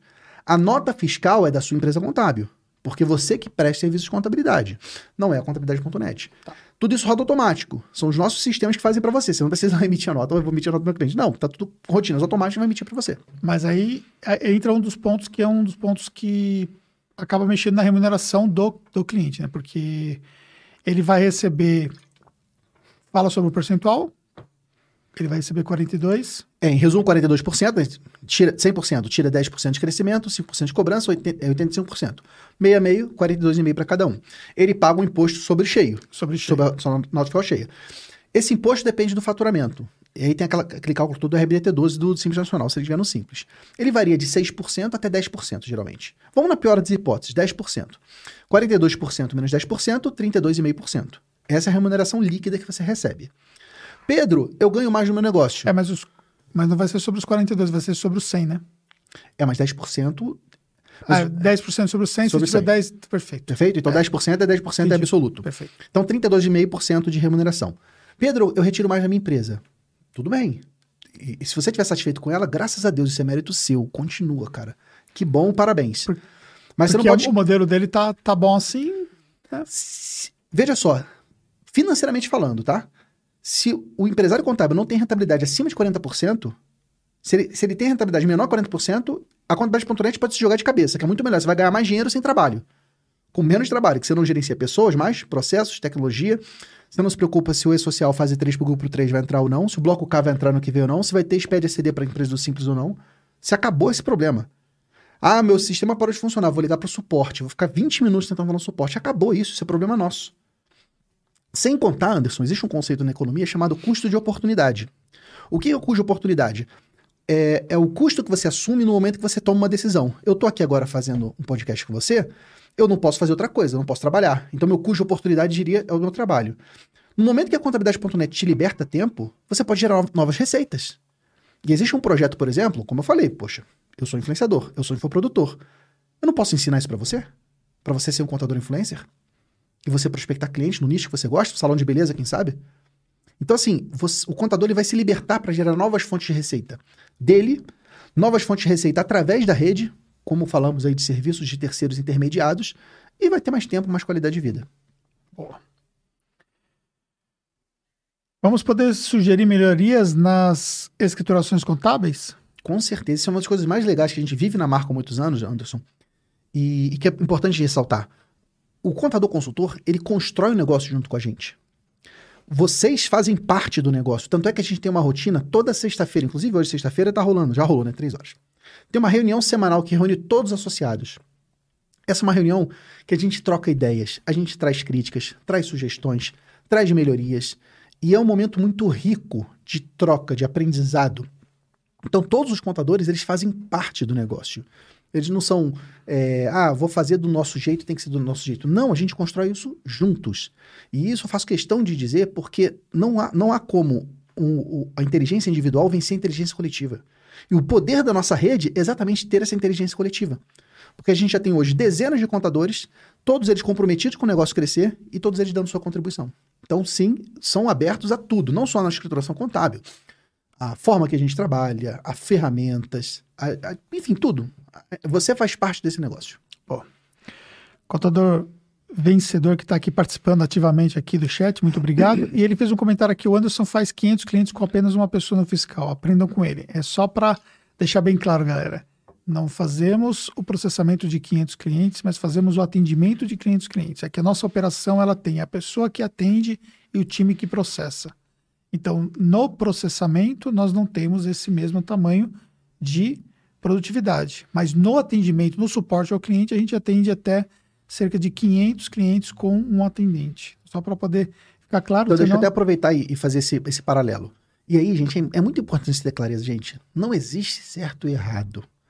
Existem diferentes formas de trabalhar. Todas elas podem dar certo. Tem umas que vão fazer sentido para você, tem umas que não vão fazer sentido para você. A gente tem que ter essa maturidade e, e, e de aprender um com o outro. Eu, eu, acho que esse é o grande ganho, independente se você vai entrar na contabilidade.net ou não, independente se você vai querer ser um contador consultor, se você vai querer ter uma contabilidade digital, você tem que aproveitar esse momento para ter essa troca. E isso é o, é o que, que há hoje de enriquecedor, que o Anderson, inclusive, é o precursor disso. Eu diria que se não fosse você, Anderson, há anos, né? Quantos anos você está nessa jornada, cara? Mais de 10 anos já, né? Porra, mais de 10 anos. Eu diria, se não fosse você abrir o caminho, eu não teria chegado. Você abriu o caminho, cara. Você começou isso, de você levar conhecimento. Então, assim, a gente tem que aproveitar essa nova geração. Porque há 15 anos atrás isso não existia. Há 15 anos atrás os contadores eram fechados, cada um nos seus castelos, e não, não trocava informação. Você, você pegou essa época, né, cara? Sim, porque quando eu comecei a fazer o trabalho né, de influência no mercado contábil, é, na verdade nem os conselhos me recebiam, né? Olha só. Aí depois, né, que eles começaram a ouvir o que era marketing contábil e começaram a, a dar um pouco mais de espaço. E depois eu comecei a palestrar pelos conselhos e comecei, de fato, ter ali é, ter um certo respeito dentro né, da, do conselho, porque o conselho era o único canal que nós tínhamos para chegar no contador Sim. antes, né? Hoje a gente tem rede social, a gente tem. Então, hoje você não, não precisa do trabalho de um conselho para que você possa, por exemplo, chegar até o, ao seu público, né? Você cria o seu próprio público, né? E antes não era assim, né? Antes nós dependíamos justamente de, de tá, ter a visibilidade que os conselhos tinham. Porque, por exemplo, é, o estado do Rio Grande do Sul, que eu fiz 67 cidades diferentes, eu fiz palestras, né? Então, como que eu ia fazer palestras em 67 cidades se não fosse através de uma parceria com o conselho? Então, eu fiquei viajando o estado do Rio Grande do Sul todinho através do conselho. Então é, era o que a gente conseguia. Então demorou muito tempo para que a gente pudesse ter essa visibilidade. Hoje já muito diferente, né? Então você não teve nenhum tipo de dificuldade de um conselho, por exemplo, se aproximar para poder te levar como palestrante, participar de um evento e tudo mais, até porque você já tinha construído a sua, o seu trabalho todo de influência através da internet. Né? Então mudou completamente o jogo hoje, né? Total, total. E assim, eu, eu digo, minha opinião pessoal, Anderson, eu acho que a revolução que a contabilidade vive é dessa hiperconectividade que os contadores passaram a ter. Não é só da tecnologia, é de mentalidade do contador. E as redes sociais foram muito importantes, você deu uma importância muito grande nisso. E assim, dito isso, a troca é muito valiosa. E aí, fazendo aquela comparação que eu estava fazendo, é o seguinte, Anderson. Qual é a diferença do modelo da contabilidade.net para o modelo que, que você tem? Você tem que ter dentro do seu time o time de processamento de relacionamento dentro da sua, da, da sua casa, né? Na contabilidade.net, o time de relacionamento é o contador consultor. Então ele segura a primeira onda de cobrança de, de relacionamento com o contador e protege a produção. É por isso que a gente consegue ser mais produtivo. Porque a gente tem um contador consultor fazendo um relacionamento que toma tempo. Você sabe disso, toma tempo pra caramba. O cliente não quer pedir uma admissão de, de funcionário. Ele quer falar por que está admitindo o funcionário, ele quer falar que a empresa está crescendo, ele quer contar a história dele. E se você não ouve, ele vai ficar, vai ficar frustrado e vai querer pagar mais barato. Opa, peraí, se, se é para não falar com ninguém, eu prefiro usar um self-service, eu prefiro usar um aplicativo online aqui.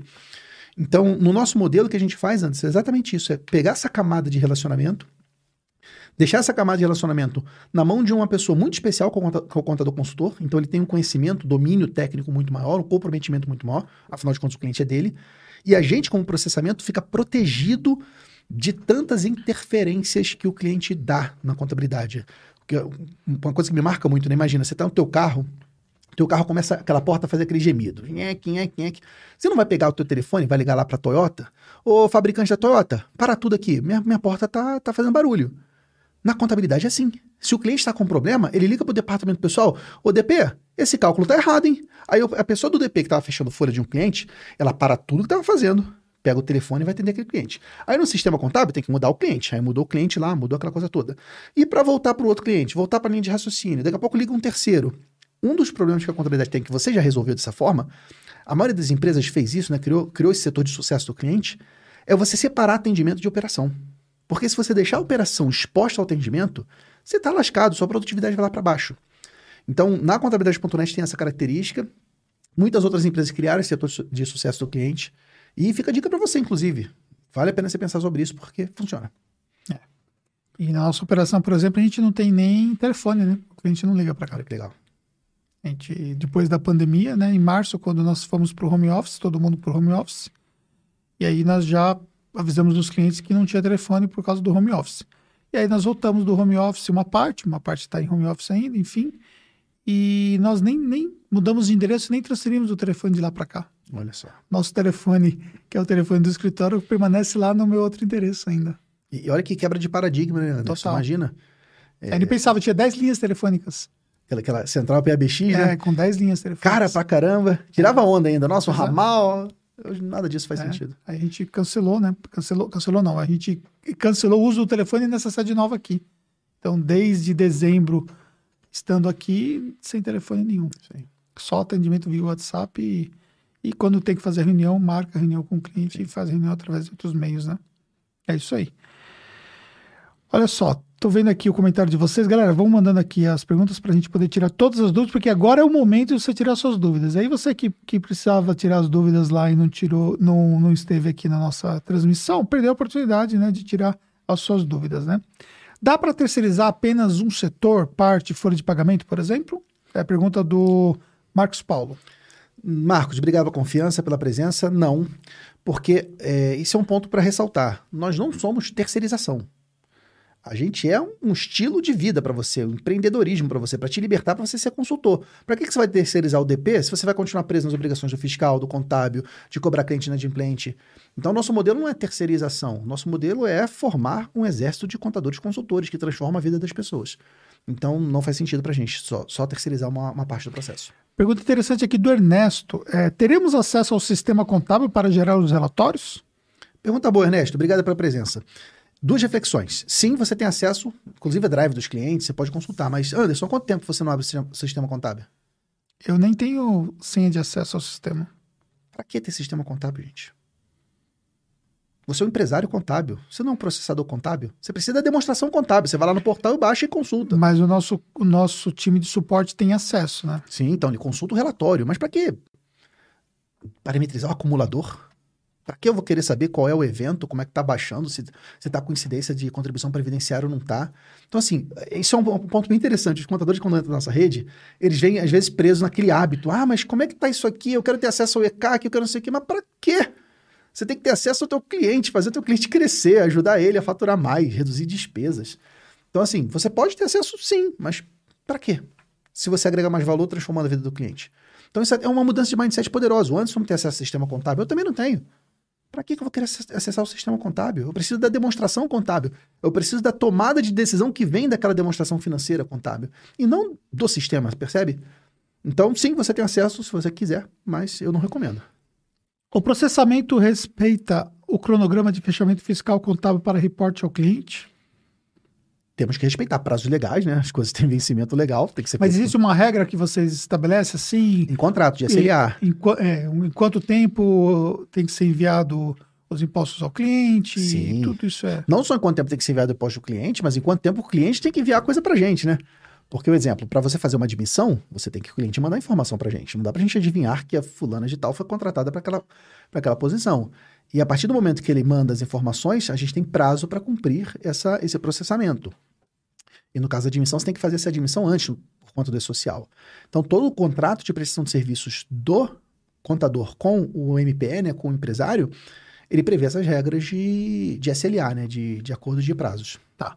É, uma característica que existe é, comum das empresas que ainda não foram para o digital, que é, elas trabalham ainda muito com documentos físicos e tal. como é que ficaria essa situação no caso é, de um contador associado querer levar esse cliente, implantar esse cliente no caso?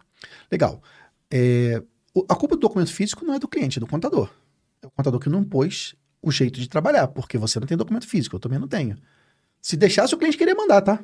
Ele quer, ele quer despachar papel. Agora, a gente cria, impõe a regra do negócio para que a empresa dele funcione. Então, a, a decisão é: você, contador, você quer trabalhar com papel ou sem papel? Vou até convidar a galera que está ao vivo com a gente, bota aí no, no, chat. Você quer trabalhar com papel ou sem papel?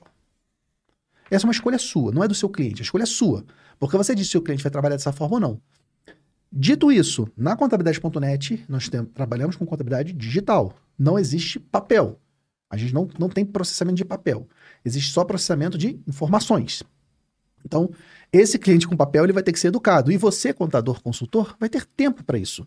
De sentar do lado dele explicar por que, que ele, ele precisa se livrar do papel.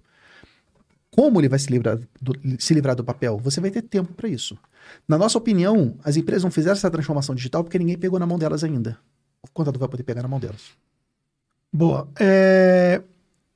Como é que funciona essa relação, por exemplo, é, com o cliente a parte de e-mail, ele, o contador associado ele vai ter um e-mail da contabilidade.net? Como que vai ser essa relação? Sim, os associados têm um e-mail, arroba contabilidade.net. Ele é importante para usar o ecossistema que a gente usa. A gente usa o Google Workspace, como vocês usam também aqui.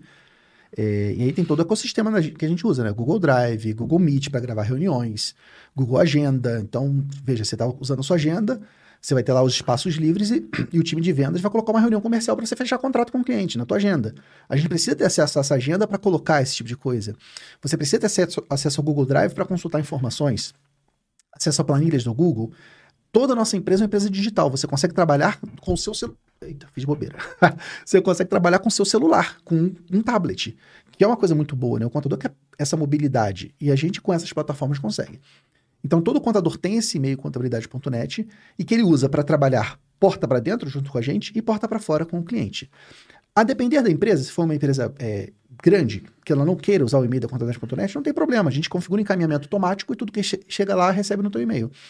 Mas os dois perfis de clientes, de, de contadores né, é mais comuns, né, o novo empreendedor e o contador que quer virar consultor, geralmente eles usam o e-mail contabilidade.net. Mas só para aproveitar esse momento antes, se você me permite, que vontade, é um, um assunto que, que eu falei lá na live, mas é importante ressaltar. A marca principal que nós usamos é o contador. Você é o principal diferencial de marketing que nós temos. Porque o que diferencia a contabilidade.net das outras empresas de contabilidade é o seu, a sua atenção, é o seu comprometimento, é o seu carinho, é, é a sua proximidade com o cliente. Então, a nossa estratégia de branding, para falar chique, é aproveitar todo o poder do ser humano. E não criar uma empresa de contabilidade fria, como muitas empresas online são. A Tactus, Tactus faz um trabalho incrível, inclusive o Bruno faz um trabalho maravilhoso, de humanizar a marca, né? de levar conteúdo. de Pensa nas contabilidades online, elas levam conteúdo para o cliente? Não levam, estão nem aí. É uma empresa fria, uma empresa sem alma, sem sotaque, sem voz, sem rosto. A gente não quer ser essa empresa, a gente quer ser uma empresa com coração, uma empresa de gente, gente que gosta de gente. Então, o, o, protagonista da comunicação sempre será o contador consultor associado. Porque você faz aquilo que nenhuma outra empresa tem, que é esse calor humano, high touch. Boa. Hoje usamos Contimatic. Será necessário manter? Vamos, vamos construir essa, esse raciocínio juntos. A contabilidade.net vai te libertar desse processamento com uma série de tecnologias que são diferentes. A gente usa vários sistemas contábeis, não é só um. E, e aquele do Fla-Flu que eu falei, por que usar só um sistema contábil, gente? São paradigmas que tem que ser quebrado. Não é melhor você usar, pô, esse sistema de folha é melhor, vou usar desse, esse sistema de processamento fiscal é melhor esse, esse auditoria automática é melhor naquele, consultoria é melhor naquele, e pluga tudo por API. Não faz sentido você querer é, trabalhar só com um sistema. Isso é uma coisa que acontecia, acontece ainda, né? Mas é um paradigma do passado que já está sendo quebrado na contabilidade, de você ter pluriplataformas. Mas esse processamento é de nossa responsabilidade. Então não faz sentido você manter um sistema contábil com custo para você. Não faz sentido. É muito melhor você gastar seu tempo implantando um sistema no teu cliente, por exemplo. Tá. Mas, por exemplo, como ficaria a questão do processamento anterior ao período, por exemplo, no caso do fechamento é, no ano seguinte? Então, vocês vão processar o ano todo se eu levar meus clientes agora? Dá um trabalho. Tem que processar folha e imposto. Porque tem obrigação manual para entregar no ano que vem. Mas aí a, a responsabilidade disso vai ser da contabilidade.net? Não só a responsabilidade, mas a gente não consegue transmitir algumas declarações se não for do ano todo. Então a gente tem que recompor a folha toda, recompor o imposto todo. Perdão, gente. É por isso, inclusive, que o onboarding não é tão rápido. A depender da empresa, nós temos que recompor o ano inteiro. Então, se o cara entrou em novembro, é de janeiro a novembro recompor a operação fiscal recompor folha para a gente poder entregar SPEDs, entregar obrigações trabalhistas. Você citou sobre a possibilidade de cobrar um setup. Isso já está sendo cobrado esse setup? Como é que está essa Sim. situação? A gente cobra esse setup de acordo com o tamanho da carteira, porque exatamente isso. Existem alguns contadores que chegam sem clientes. É um setup pesado para fazer, porque é, como é que funciona a contabilidade.net? A gente não importa do teu banco de dados para a gente, porque isso traria um risco para a gente. Talvez, talvez, eu já vi acontecer, mas às vezes tem alguns parâmetros errados no teu sistema, sabe? tipo aquele, aquela empresa que tinha que estar tributando anexo 3 no, no, no 4 e você botou no anexo 3, ou então aquela, aquela contribuiçãozinha que tinha que estar incidindo. Às vezes tem esses erros, sabe? Então o que, que a gente faz? A gente pega o cliente como se ele fosse um cliente do zero e recadastra ele todo. Para a sua segurança e para a nossa segurança. Então isso dá um trabalhão danado. Esse nosso setor de onboarding é um setor que tem muito volume de trabalho. Então, por isso que a gente tem que fazer isso gradualmente. Tá. Se a empresa associada decidir fazer o BPO financeiro por conta própria. E aí fazer, passar o restante para vocês. É, tem algum problema nisso? Não. É possível, ela pode fazer. Eu só não recomendo, porque a gente tem um time grande para isso que sabe fazer isso muito bem. Porque o, o BPO financeiro, ele é um processamento, uhum. como é o processamento contábil, como é o processamento fiscal. A agregação de valor maior não é no BPO financeiro, é na consultoria financeira. Então é muito melhor você investir seu tempo analisando as informações, os dashboards gerados, ajudando ele a tomar decisão, do que você gastar tempo processando. Senão você vai ter que manter pessoas, processos, tecnologia, tudo aquilo que você vai te prender no teu escritório. Quando, na verdade, você ganha dinheiro, ou melhor, você faz dinheiro, é fora da empresa. Bom. Outra pergunta. Hoje temos um pacto, né? Tem um contrato com a Microsoft, né? Que é o e-mail, Teams e por aí vai. Não será necessário continuarmos com esse custo? Depende da sua estrutura, mas vou pegar a, a hipótese de você ser um contador que está começando agora, ou então um contador que tem, tem sua empresa contábil e tá, quer virar consultor. Nesse caso, você não precisa. Você vai usar o, o Google Workspace da contabilidade.net.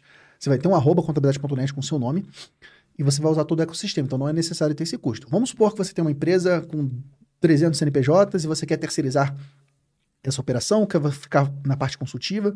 Você vai ter cinco funcionários. Você pode manter seu e-mail com a sua marca, enfim. É uma possibilidade, sim. E a gente configura o encaminhamento automático para esse e-mail. É, vocês fazem a comunicação com o cliente por e-mail ou por app? Todas as obrigações, folha, impostos, alvarás, demonstrações contábeis, são enviadas por e-mail. A gente está, nesse momento, desenvolvendo, é, remodelando o aplicativo, né? Porque tudo que estava com Fica Tranquilo está tendo que ser feito esse rebranding, né? Nós somos chiques, rebranding para contabilidade.net, então toda a plataforma, tudo aquilo que a gente todo o portal do cliente, né? nós usamos um portal do cliente próprio para isso. E, e, o envio será feito sempre por e-mail e disponível nessa plataforma. Mas é sempre enviado por e-mail com uma coisa deliciosa. Não precisa de login e senha para baixar no e-mail, tá? Vai no e-mail para a pessoa baixar direto. Que é uma coisa que o cliente odeia, ele recebe e-mail lá. Vem cá baixar seu imposto. Aí quando ele clica, tem que fazer login e senha. Ou coisa que o cliente odeia isso. E no lançamento, né? Como, como é que foi aí a demanda que vocês tiveram? Cara, foi incrível. Antes eu não imaginava que a gente teria tantos contadores assim, é, querendo, comprometidos em, em, fazer essa transformação. Porque o evento, né, como foi um evento de anúncio, eu não podia antecipar o que, que era, né? Eu não podia falar, oi, vamos, vamos criar aqui, eu fiz uma fusão e. Porque é acabar com a graça da coisa. Então a gente criou toda uma jornada, usamos o elemento do ponto final como uma forma de gerar aquela. A gente chama de copy, né? A, história do ponto final, o ponto final da contabilidade, porque a gente acredita que daqui para frente todo o mercado contábil vai começar a, a agir de, de, maneira diferente. E, de fato isso aconteceu. Vocês não imaginam, gente, a quantidade de mensagens que eu recebi de tudo quanto é pessoas, empresas, você imagina. Então, de fato, foi um anúncio bem impactante, porque mostrou que o negócio contábil é um negócio pujante, é um negócio que tem possibilidades, é um negócio que está avançando. E nós somos mais um desses, desses players, tá, gente? Isso é um ponto. A gente não tem pretensão nenhuma de dizer que somos os certos, o que é o único jeito. Não é. É mais uma opção para você se, se quiser crescer com a gente. Se você não quiser, tá tudo bem. A gente vai continuar amigo, a gente vai continuar batendo papo, tomando cerveja junto. E, e que bom que o nosso mercado contábil ele, ele permite tanta diversidade. Mas nós somos um, um grupo de pessoas comprometidos em fazer uma transformação no Brasil. E eu fiquei muito feliz de ver centenas de contadores também querendo fazer parte disso. Então foi muito legal. Bom. O Felício, ainda que nós já falamos bem sobre isso, mas o Felício está pedindo para você dar um pouco mais da visão do que é o contador consultor. Legal, legal. Boa, boa pergunta. Eu, eu, nós, traba nós trabalhamos junto com contadores consultores associados há muitos anos. Né? Desde que a marca foi constituída, a gente tem esse modelo. E eu vou te dizer o, a visão do contador consultor de dois pontos de vista. O contador consultor para fora e o contador consultor para dentro. Para fora, para o cliente, o contador consultor é o braço direito desse empresário. É aquela pessoa que, quando o empresário está com algum problema, ele pega o telefone e liga e quer saber a opinião dele.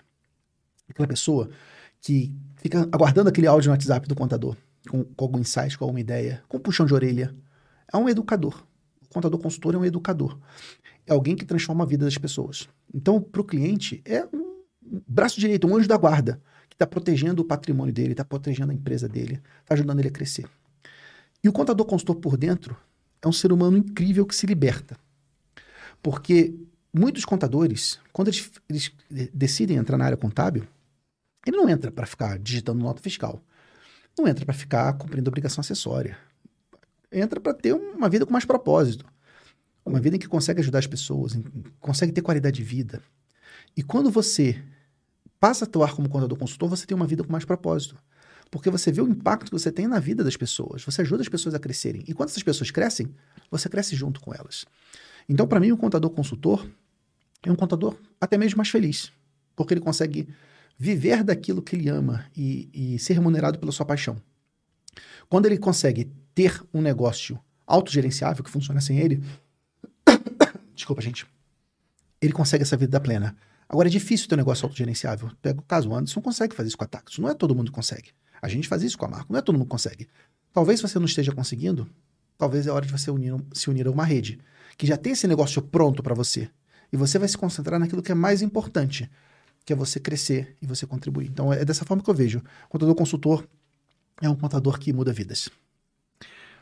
Boa. A pergunta aqui do Matheus, é, posso deixar então a parte operacional com vocês e ficar apenas com a consultoria fiscal com os meus clientes? É, vamos, vamos explorar esse conceito. O contador consultor, ele é consultor de tudo. Não é só consultoria fiscal. Por exemplo, quando a gente faz o onboarding de um novo cliente, a gente faz uma consultoria de todas as áreas. A gente faz consultoria trabalhista. Vamos ver, você tem funcionários? Tem. Eles estão registrados? Estão. Você está pagando tudo por dentro da folha? Você está cumprindo a convenção coletiva? A gente faz essa auditoria no onboarding. O contador consultor faz isso. Nosso time de operação ajuda com, com essa parte toda de municiar de informação. Mas você pergunta, você está pagando ali por fora? Não tem ninguém por fora não, hein? Diz para mim, tem não? Ah, então tá bom, beleza. E na parte fiscal? Você tá emitindo nota fiscal? Não emite não, é mesmo, cara? Você não emite nota fiscal não? Ah, é, entendi. Qual é o código de serviço que você usa? Qual é a CFOP que você usa? Como é que você faz isso? Que você controla estoque? Então, o contador consultor, ele é consultor da gestão do negócio. A gente liberta o contador para fazer um check-up geral mesmo.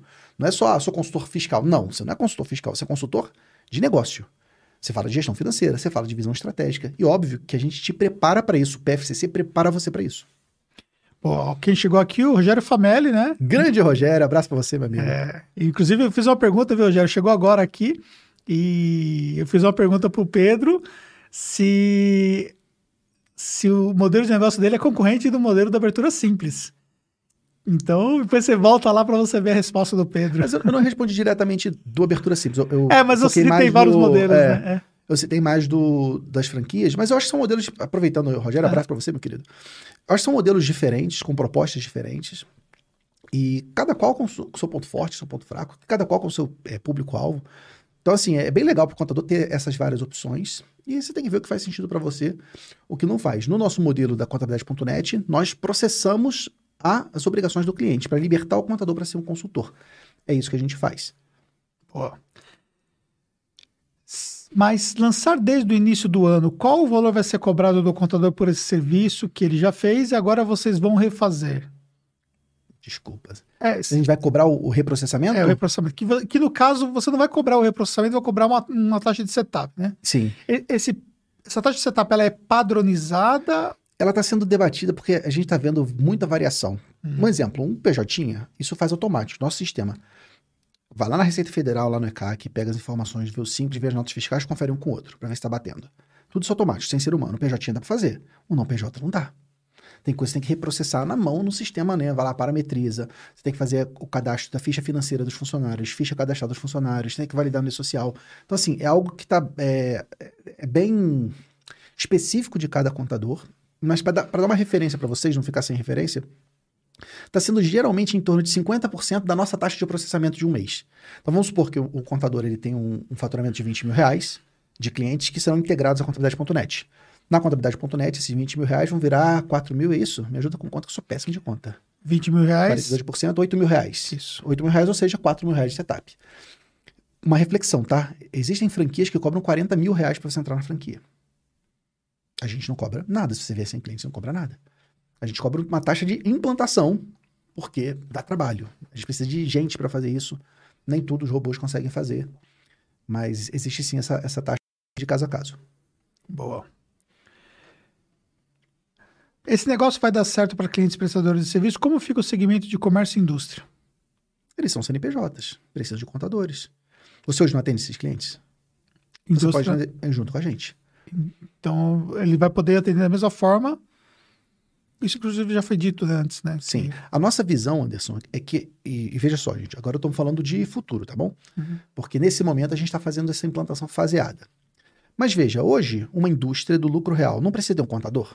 se ela, se ela, se ela optar por um contador terceirizado. Ela pode ter uma controladora interna. Se tem um contador que atende, a contabilidade.net vai ser capaz de atender também. A questão é que nós estamos priorizando aquilo que nós já temos pronto, nós já temos toda a tecnologia pronta para PJs, para não PJs de comércio e serviços, lucro presumido e simples nacional. Isso está pronto. Para as atividades de lucro real, a gente vai precisar se plugar em outras soluções de lucro real. Para atividades específicas, por exemplo, incorporação imobiliária, você tem todo o regime de escrituração contábil diferente, apuração fiscal de um jeito, escrituração contábil de outro, regime especial de tributação, é, SPEs, patrimônio de afetação, tem toda uma peculiaridade que a gente tem que formar o contador consultor e tem que formar o time de, pro, de, de processamento. Então, para esses nichos que a gente vai faseadamente avançando sobre eles.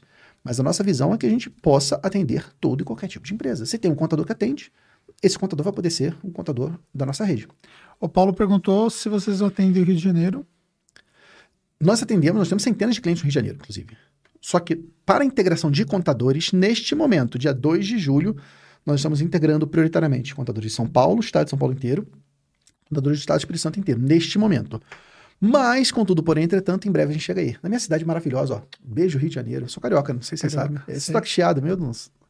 Mas em breve vamos chegar aí sim, tá? Tá. Mas a a, essa previsão de você evoluir, isso aconteceria esse ano mesmo em outras cidades? Anderson, eu vou dizer que a, a, o volume de contadores foi tão grande de São Paulo, de Espírito Santo, que a gente está tendo que aumentar nosso time para poder absorver esse volume tão grande de, de contadores e, consequentemente, empresas. Então, assim, for, foi algo fora da expectativa. Foram centenas de contadores que decidiram virar consultores. Então, assim, para a gente recepcionar esse, essa turma, existem dúvidas, você tem alinhamentos, tem um onboarding do contador. Porque, assim, veja, não adianta pegar o contador, beleza, você consultou agora. Não é assim, tem uma jornada de aprendizado, ele tem que fazer um treinamento, tem que entender como é que vende, como é que entrega, como é que se relaciona. Então, toda essa, toda essa jornada de crescimento a gente está construindo agora. Como o volume foi muito grande, a gente está tendo que ter bastante é, cautela para fazer do jeito certo. Porque, veja, Nesse negócio, galera, lembra que o contador não tem risco mais nenhum. Porque se tomar uma multa, quem paga a multa é a gente. Então, para a gente fazer bem feito, tem que fazer com segurança e fazer bem feito. Porque se a gente se atropelar, quem paga a multa é a gente. Isso está em contrato. Então é por isso que a gente está tendo bastante paciência. Eu tenho recebido muitas mensagens de contadores querendo entrar na rede. Eu fico muito grato pela confiança de vocês, de coração. E eu quero dizer que em breve a gente vai chegar. Na, na, naquela live, Anderson, eu falei uma coisa que sempre quando eu falo me emociono. Mas o meu grande sonho sempre foi, desde o nosso projeto da Marco, é que em todo o Brasil, onde tiver um empreendedor precisando de ajuda, vai ter um contador consultor pronto para ajudá-lo. E a contabilidade.net vai permitir que esse sonho vire realidade. Boa. Galera, é o seguinte, ó, tem algumas outras perguntas aqui que já vou para as perguntas e daqui a pouco a gente já vai para a fase final da, das nossas considerações aqui. Então você já vai deixando aí as suas perguntas para que você não fique de fora, tá? Mas eu quero dar dois recados para vocês. Primeiro, Marketing Contábil Summit. A gente está é, tá na reta final para o nosso maior evento de marketing contábil do Brasil. Quem aqui já está no Marketing Contábil Summit, por favor, me coloca nos comentários aqui, tá certo? Eu quero saber quem já está no Marketing Contábil Summit, tá certo? E aí, depois da live, é, o Pedro vai decidir, vai fazer uma postagem lá e vocês vão ter a oportunidade de comentar nessa postagem e ele vai fazer um sorteio de um ingresso Olha só, galera. Tá bom? Muito bom. Então, assim, eu tô lá, inclusive, em um evento imperdível. Exatamente. Não, não deixe de ir, porque... É palestra do Pedro na sexta-feira. Né, ele já falou que a palestra dele vai falar sobre o sócio perfeito, né? Isso aí. Como ter uma empresa contábil autogerenciável. Vou dar um spoiler. Você tem dois caminhos. Ou você monta a sua empresa contábil autogerenciável, vou te ensinar os pilares para isso, ou você vira associado à contabilidade.net. São dois caminhos, os dois dependem de você. Eu vou te ensinar nessa palestra. É isso aí. Então, com certeza você não pode perder. Então, nós colocamos o QR Code para você poder usar seu celular, vai lá para a página e garante seu ingresso, porque realmente você precisa estar dentro desse evento. São mais de 20 palestrantes, é um conteúdo incrível. Nós vamos mostrar o que, que nós fizemos nos últimos meses aqui na Tactus.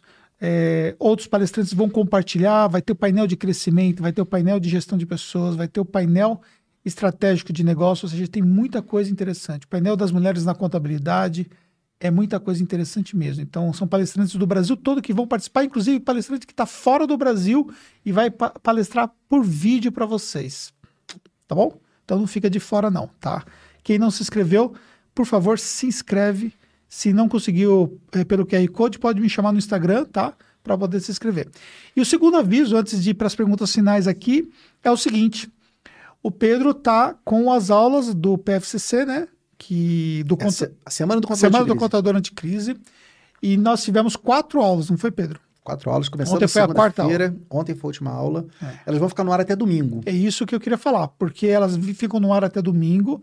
E se você não assistiu às aulas, então é o momento de você pegar agora e maratonar no final de semana para poder assistir. Então você tem sábado e domingo para assistir às aulas. Pelo que eu vi mais ou menos lá, daria mais ou menos mais de cinco horas de conteúdo ali, né? Fácil, né? É, dão quatro horinhas. Fica a dica, né? Quem, quem não assistiu ao vivo, você pode botar em 2x, aí vem mais rápido.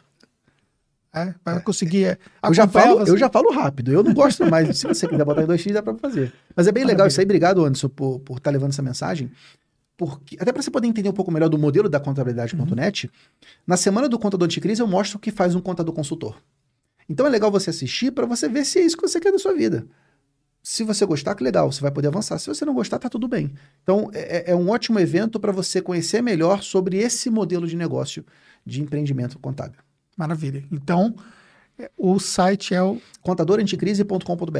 contadoranticrise.com.br. Então, vai lá e acompanha, tá bom? Vamos às perguntas finais aqui, galera. Vamos lá. É, tô vendo aqui Daniel Segura, grande Daniel, grande Daniel meu abraço, amigo. Grande abraço.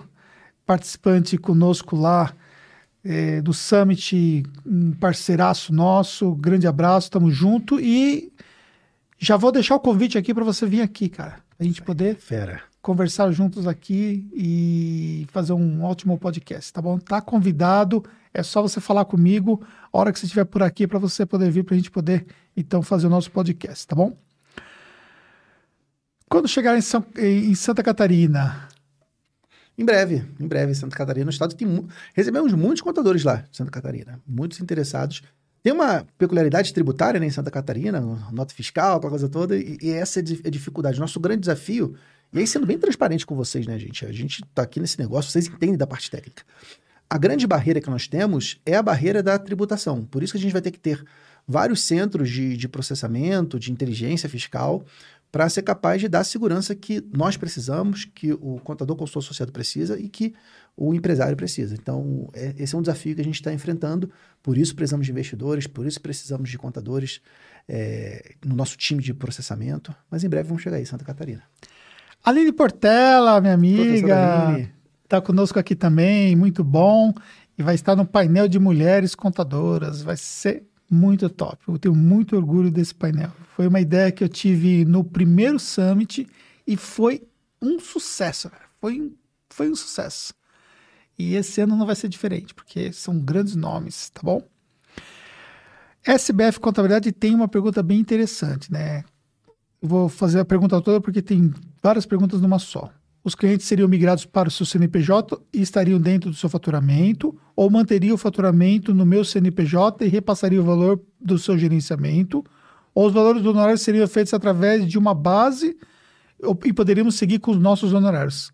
Mais uma vez, explica esse modelo. É bom que, até redundante, porque teve gente que chegou depois da que nós já tínhamos começado e algumas coisas que foram explicadas mais de uma vez, mas é importante que vocês não, não, não tenham dúvidas, né? então vocês possam entender direitinho como que é o modelo. Então explica aí como vai ser a questão do faturamento. Perfeito.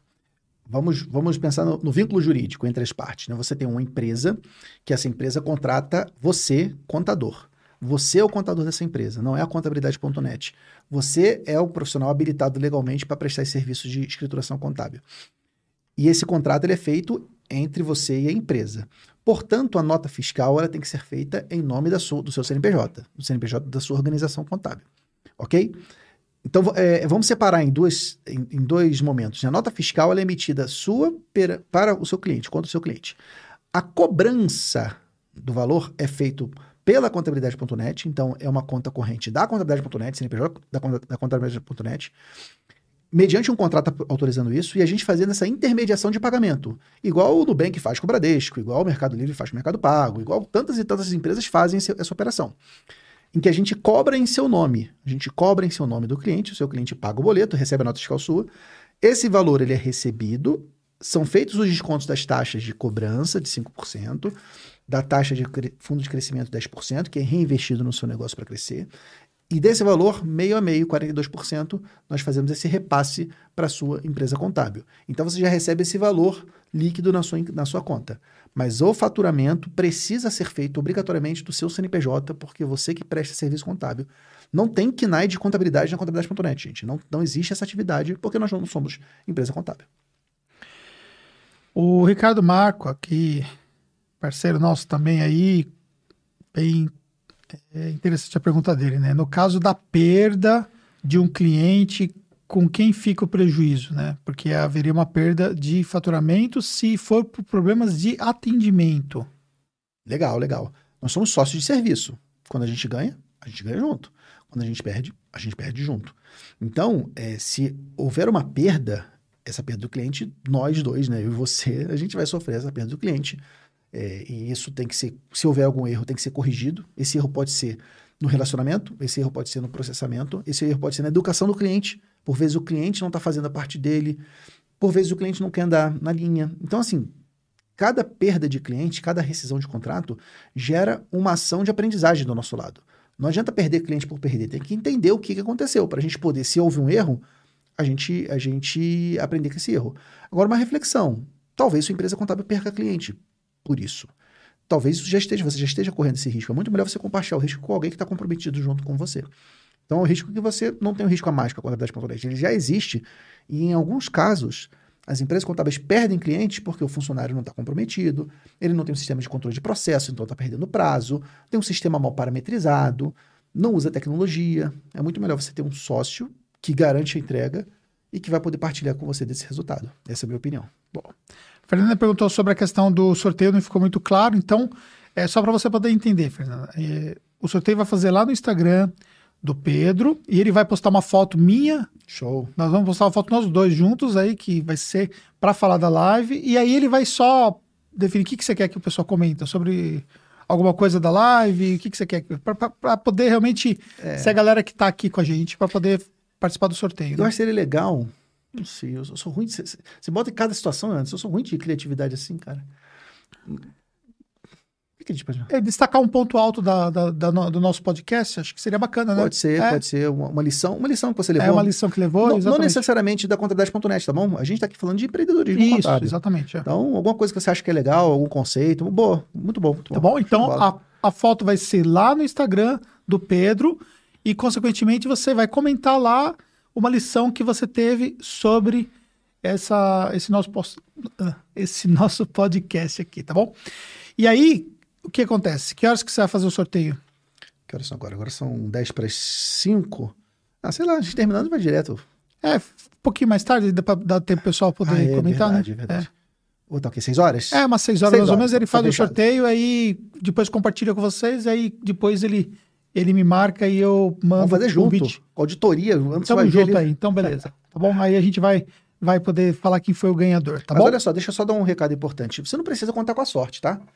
Tá no seu controle. Você pode participar do Marketing Contábil Sim. Summit. Eu não sei se você pode falar quanto é que tá o preço aqui agora. Se... Nós temos ingresso de 397 e de 297. O, o, ingresso de 397 você tem toda a gravação do evento e você vai ter também um espaço específico com os palestrantes. Então você vai ter um conteúdo a mais pelo ingresso 397 e a gravação do evento. Você poder assistir quantas vezes você quiser. Se acontecer, por exemplo, de você não conseguir assistir uma palestra por algum motivo, o evento todo vai ser gravado e aí vai ser editado específico para a plataforma e vai ser disponibilizado na plataforma depois todas as gravações do evento. E o ingresso de 297 você assiste 100% ao vivo. Se você perdeu uma palestra, no caso, aí você perdeu a palestra, e mas vai poder assistir 100% ao vivo ali o ingresso, tá bom? Com esse ingresso. Então é o ingresso Gold e o ingresso VIP. E aí, quinta e sexta-feira que vem, nós estamos aí com conteúdo para ajudar você a performar. Vai ser incrível. Então, olha só, 397 reais, você tem a oportunidade de estar conectado com grandes empreendedores contábeis que vão estar partilhando o seu melhor. Você, com esse acesso, você vai ter a possibilidade de treinar o seu time, porque talvez num evento presencial você não conseguiria levar todo mundo, de repente, de avião para vir participar, ingresso é caro. Um evento virtual você tem essa possibilidade, bota todo mundo lá numa sala com as devidas medidas de, de afastamento e você assiste o evento todo. Você capacita seu time por 397 reais. Então, assim, eu, eu acho que é legal a gente fazer o sorteio, porque é muito gostoso, né? Mas não conta só com a sorte, não.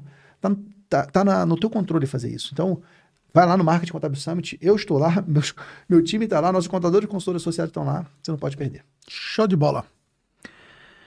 Existe exclusividade, por exemplo, se você fechar parceria com o contador da cidade de Aracaju, ele será único ou não? Não existe exclusividade, né? Bacana. É, esse é um, um ponto que vale a pena de debater. O, o nosso modelo de negócio é um modelo que a gente é, atrai contadores que querem ser consultores. A nossa meta é ter 1% dos contadores no Brasil como consultores da nossa rede. Hoje no Brasil são mil contadores. Nosso sonho grande é ter 5 mil contadores consultores associados. Ou seja, 1% do mercado. 99% dos contadores não serão da nossa rede. Vão fazer da forma que eles preferirem melhor. Então, é um, é um número muito pequeno. É um número exclusivo, um número restrito. Agora, não dá para garantir que seja um contador por cidade. Nós devemos ter mais de um por cidade. Eu vou te dizer, você vai adorar ter mais de um contador por cidade. Porque você, você vai ter um companheiro para você trocar ideias, para você aprender. Você vai ver que esse contador, essa contadora, tem uma especialidade diferente da sua. E você tem uma diferente da dele. Vocês vão trocar informações, vocês vão crescer juntos.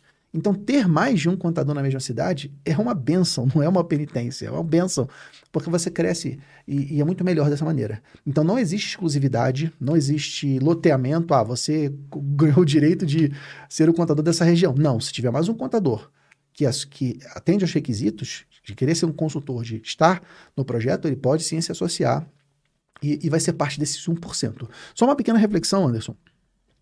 A gente está nesse momento é, dando preferência para integrar os contadores que fazem parte do PFCC, que é o Programa de Formação Contador Consultor. É um treinamento que eu já tenho há três anos, em que eu formo contadores consultores. Eu ensino essa metodologia de vendas, BPO financeiro, consultoria financeira, consultoria estratégica.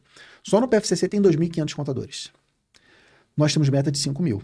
Por óbvio, não são os 2.500 contadores do PFCC que vão querer virar contadores associados da contabilidade.net. Mas é muita gente. Então não perca o PFCC. Porque o caminho mais rápido para você virar um contador consultor é você se preparar antes. O PFCC é o caminho. Boa. E o Felício está batendo uma tecla aqui, em mais de um comentário, que inclusive no meu vídeo que eu, que eu fiz, eu falei sobre isso, né? Que é sobre o medo de vocês pegarem os clientes né, dos associados. E aí eu vou já falar uma coisa importante, na minha opinião, em relação a isso aí, que é o seguinte. Esse tipo de modelo aonde, porque ele fala, ah, vocês vão ter os dados dos clientes. Esse tipo de modelo onde é, existem os dados dos nossos clientes compartilhados com outras empresas, isso já é comum. A gente tem uma quantidade grande de clientes conectados ao Conta Azul, onde o Conta Azul tem todos os dados dos clientes. Nosso sistema contábil ERP que nós utilizamos tem todos os dados do cliente. A Domínio tem todos os dados dos clientes de mais de 50% do mercado. É, Contimatic, se juntar os, os grandes players hoje, o quanto que eles têm de dados dos clientes e tal. Você já viu algum tipo de problema nesse sentido, cara? Não tem problema. Por quê? Porque o objetivo desse negócio é completamente diferente do que esse que você pode estar preocupado. Agora eu passo para o Pedro falar sobre esse nesse sentido aí. Excelente. É, concordo com você, Anderson. Essa é a minha visão também. Os dados do, dos seus clientes, você já você precisa compartilhar com empresas de tecnologia especializadas para te ajudar a fazer o que você precisa fazer. E isso é um processo inevitável. Tudo isso, óbvio, garantido em contrato. Você tem contrato com seu cliente, você tem contrato com esses prestadores de serviços. Então, a questão do acesso aos dados é tudo protegido por contrato. Em termos de modelo de negócio, a provocação que eu te faço é o seguinte: quanto você está ganhando das empresas para você, com, com, pelo fato de você estar tá com esses clientes lá, você está ganhando alguma coisa? Os bancos estão te remunerando de alguma forma pelo cliente que você indica para ele? Os corretores de seguro, os corretores de plano de saúde, é, as empresas de tecnologia, você está ganhando com isso? Na maioria dos casos, não. Na maioria dos casos, o contador, ele simplesmente entrega o cliente, não é remunerado por isso, ele fez todo o trabalho de convencimento, todo o trabalho de educação, às vezes parametrizou a ferramenta, ensinou o cliente a usar a conta, aquela coisa toda, e não ganha nada com isso. O nosso modelo de negócio é que a gente possa remunerar o contador consultor associado por esse ativo importantíssimo que ele tem, que é a confiança do cliente. Então, esse é um ponto importante em relação aos dados. Como o Anderson bem colocou, esses dados hoje você já compartilha, você vai compartilhar com a contabilidade.net e a gente garante contratualmente esse sigilo, essa proteção. Agora, um outro ponto que eu quero trazer, Anderson, com uma pergunta correlata é a seguinte: eu, eu tenho risco de perder cliente para contabilidade.net? Eu vou reforçar isso. Esse risco não existe. Porque o contrato que você tem com os seus clientes é do seu CNPJ com o CNPJ do seu cliente. É um contrato que tem um escopo específico de serviços contábeis. Você tem um KNAI disso, serviços contábeis. Você tem uma habilitação perante o Conselho Regional do seu estado. A contabilidade.net não tem esse KNAI. A contabilidade.net não tem registro no CRC. Então, nós não somos uma empresa contábil. Não existe hipótese de nós atendermos um cliente sem o seu contador consultor associado. Agora, deixa eu colocar uma provocação. Eu já vi, não foi, mais, não foi só uma vez, eu já vi muitas vezes contadores que tinham equipes de funcionários, em que esses equipes, esses funcionários, alguns deles saíram da empresa, montaram seus negócios contábeis e levaram clientes dos seus contadores porque eles podem atuar dessa forma. Então, talvez você esteja correndo mais risco com uma equipe interna que você não consegue motivar do que com a contabilidade.net, porque juridicamente é impossível a gente atender o cliente sem conta do consultor. Boa. E aí tem duas perguntas aqui que é interessante em relação à questão das notas fiscais e eu estou já encerrando, tá, galera? Que é o seguinte. Nós assumimos o valor de 100% do Simples Nacional sobre a emissão de notas fiscais da contabilidade. Não seria mais justo que os repasses fossem sobre o valor bruto menos a nota? Valor do Simples Nacional. É, e aí a outra pergunta, né, da Milady. Quem seria o responsável pelo pagamento dos impostos relativos às notas fiscais? Seria dividido entre as partes ou o contador teria de arcar com 100% reduzido da sua parcela? Legal. É, vamos, vamos debater isso. Seria ótimo se a gente pudesse abater, né? Seria ótimo se pudesse ter a lei do contador parceiro, tipo um salão parceiro, né? Que você pega o faturamento, abaixa o contador. Não existe isso. Infelizmente, não existe isso. Então, essa é a regra tributária do Brasil. Não é uma regra da contabilidade.net. O, o valor da nota fiscal é o valor de base para a apuração dos impostos. Nós não podemos esquecer, gente, que a contabilidade.net emite nota fiscal contra o contador. Existe uma nota fiscal de serviços emitida da contabilidade.net para o contador consultor associado. E que sobre essa nota fiscal nós pagamos impostos. Sim, a gente também paga imposto. Não sei se você pensou, mas existe uma tributação alta sobre esse tipo de empresa. Então, nós pagamos impostos também. E você paga o imposto sobre a nota cheia porque é um serviço de contabilidade. Então, assim, o, o que eu te, te convido a, a, refletir é chegar na, no bottom line, né? na, na última linha. Como é que está esse resultado financeiro? Essa conta fecha para você ou não fecha?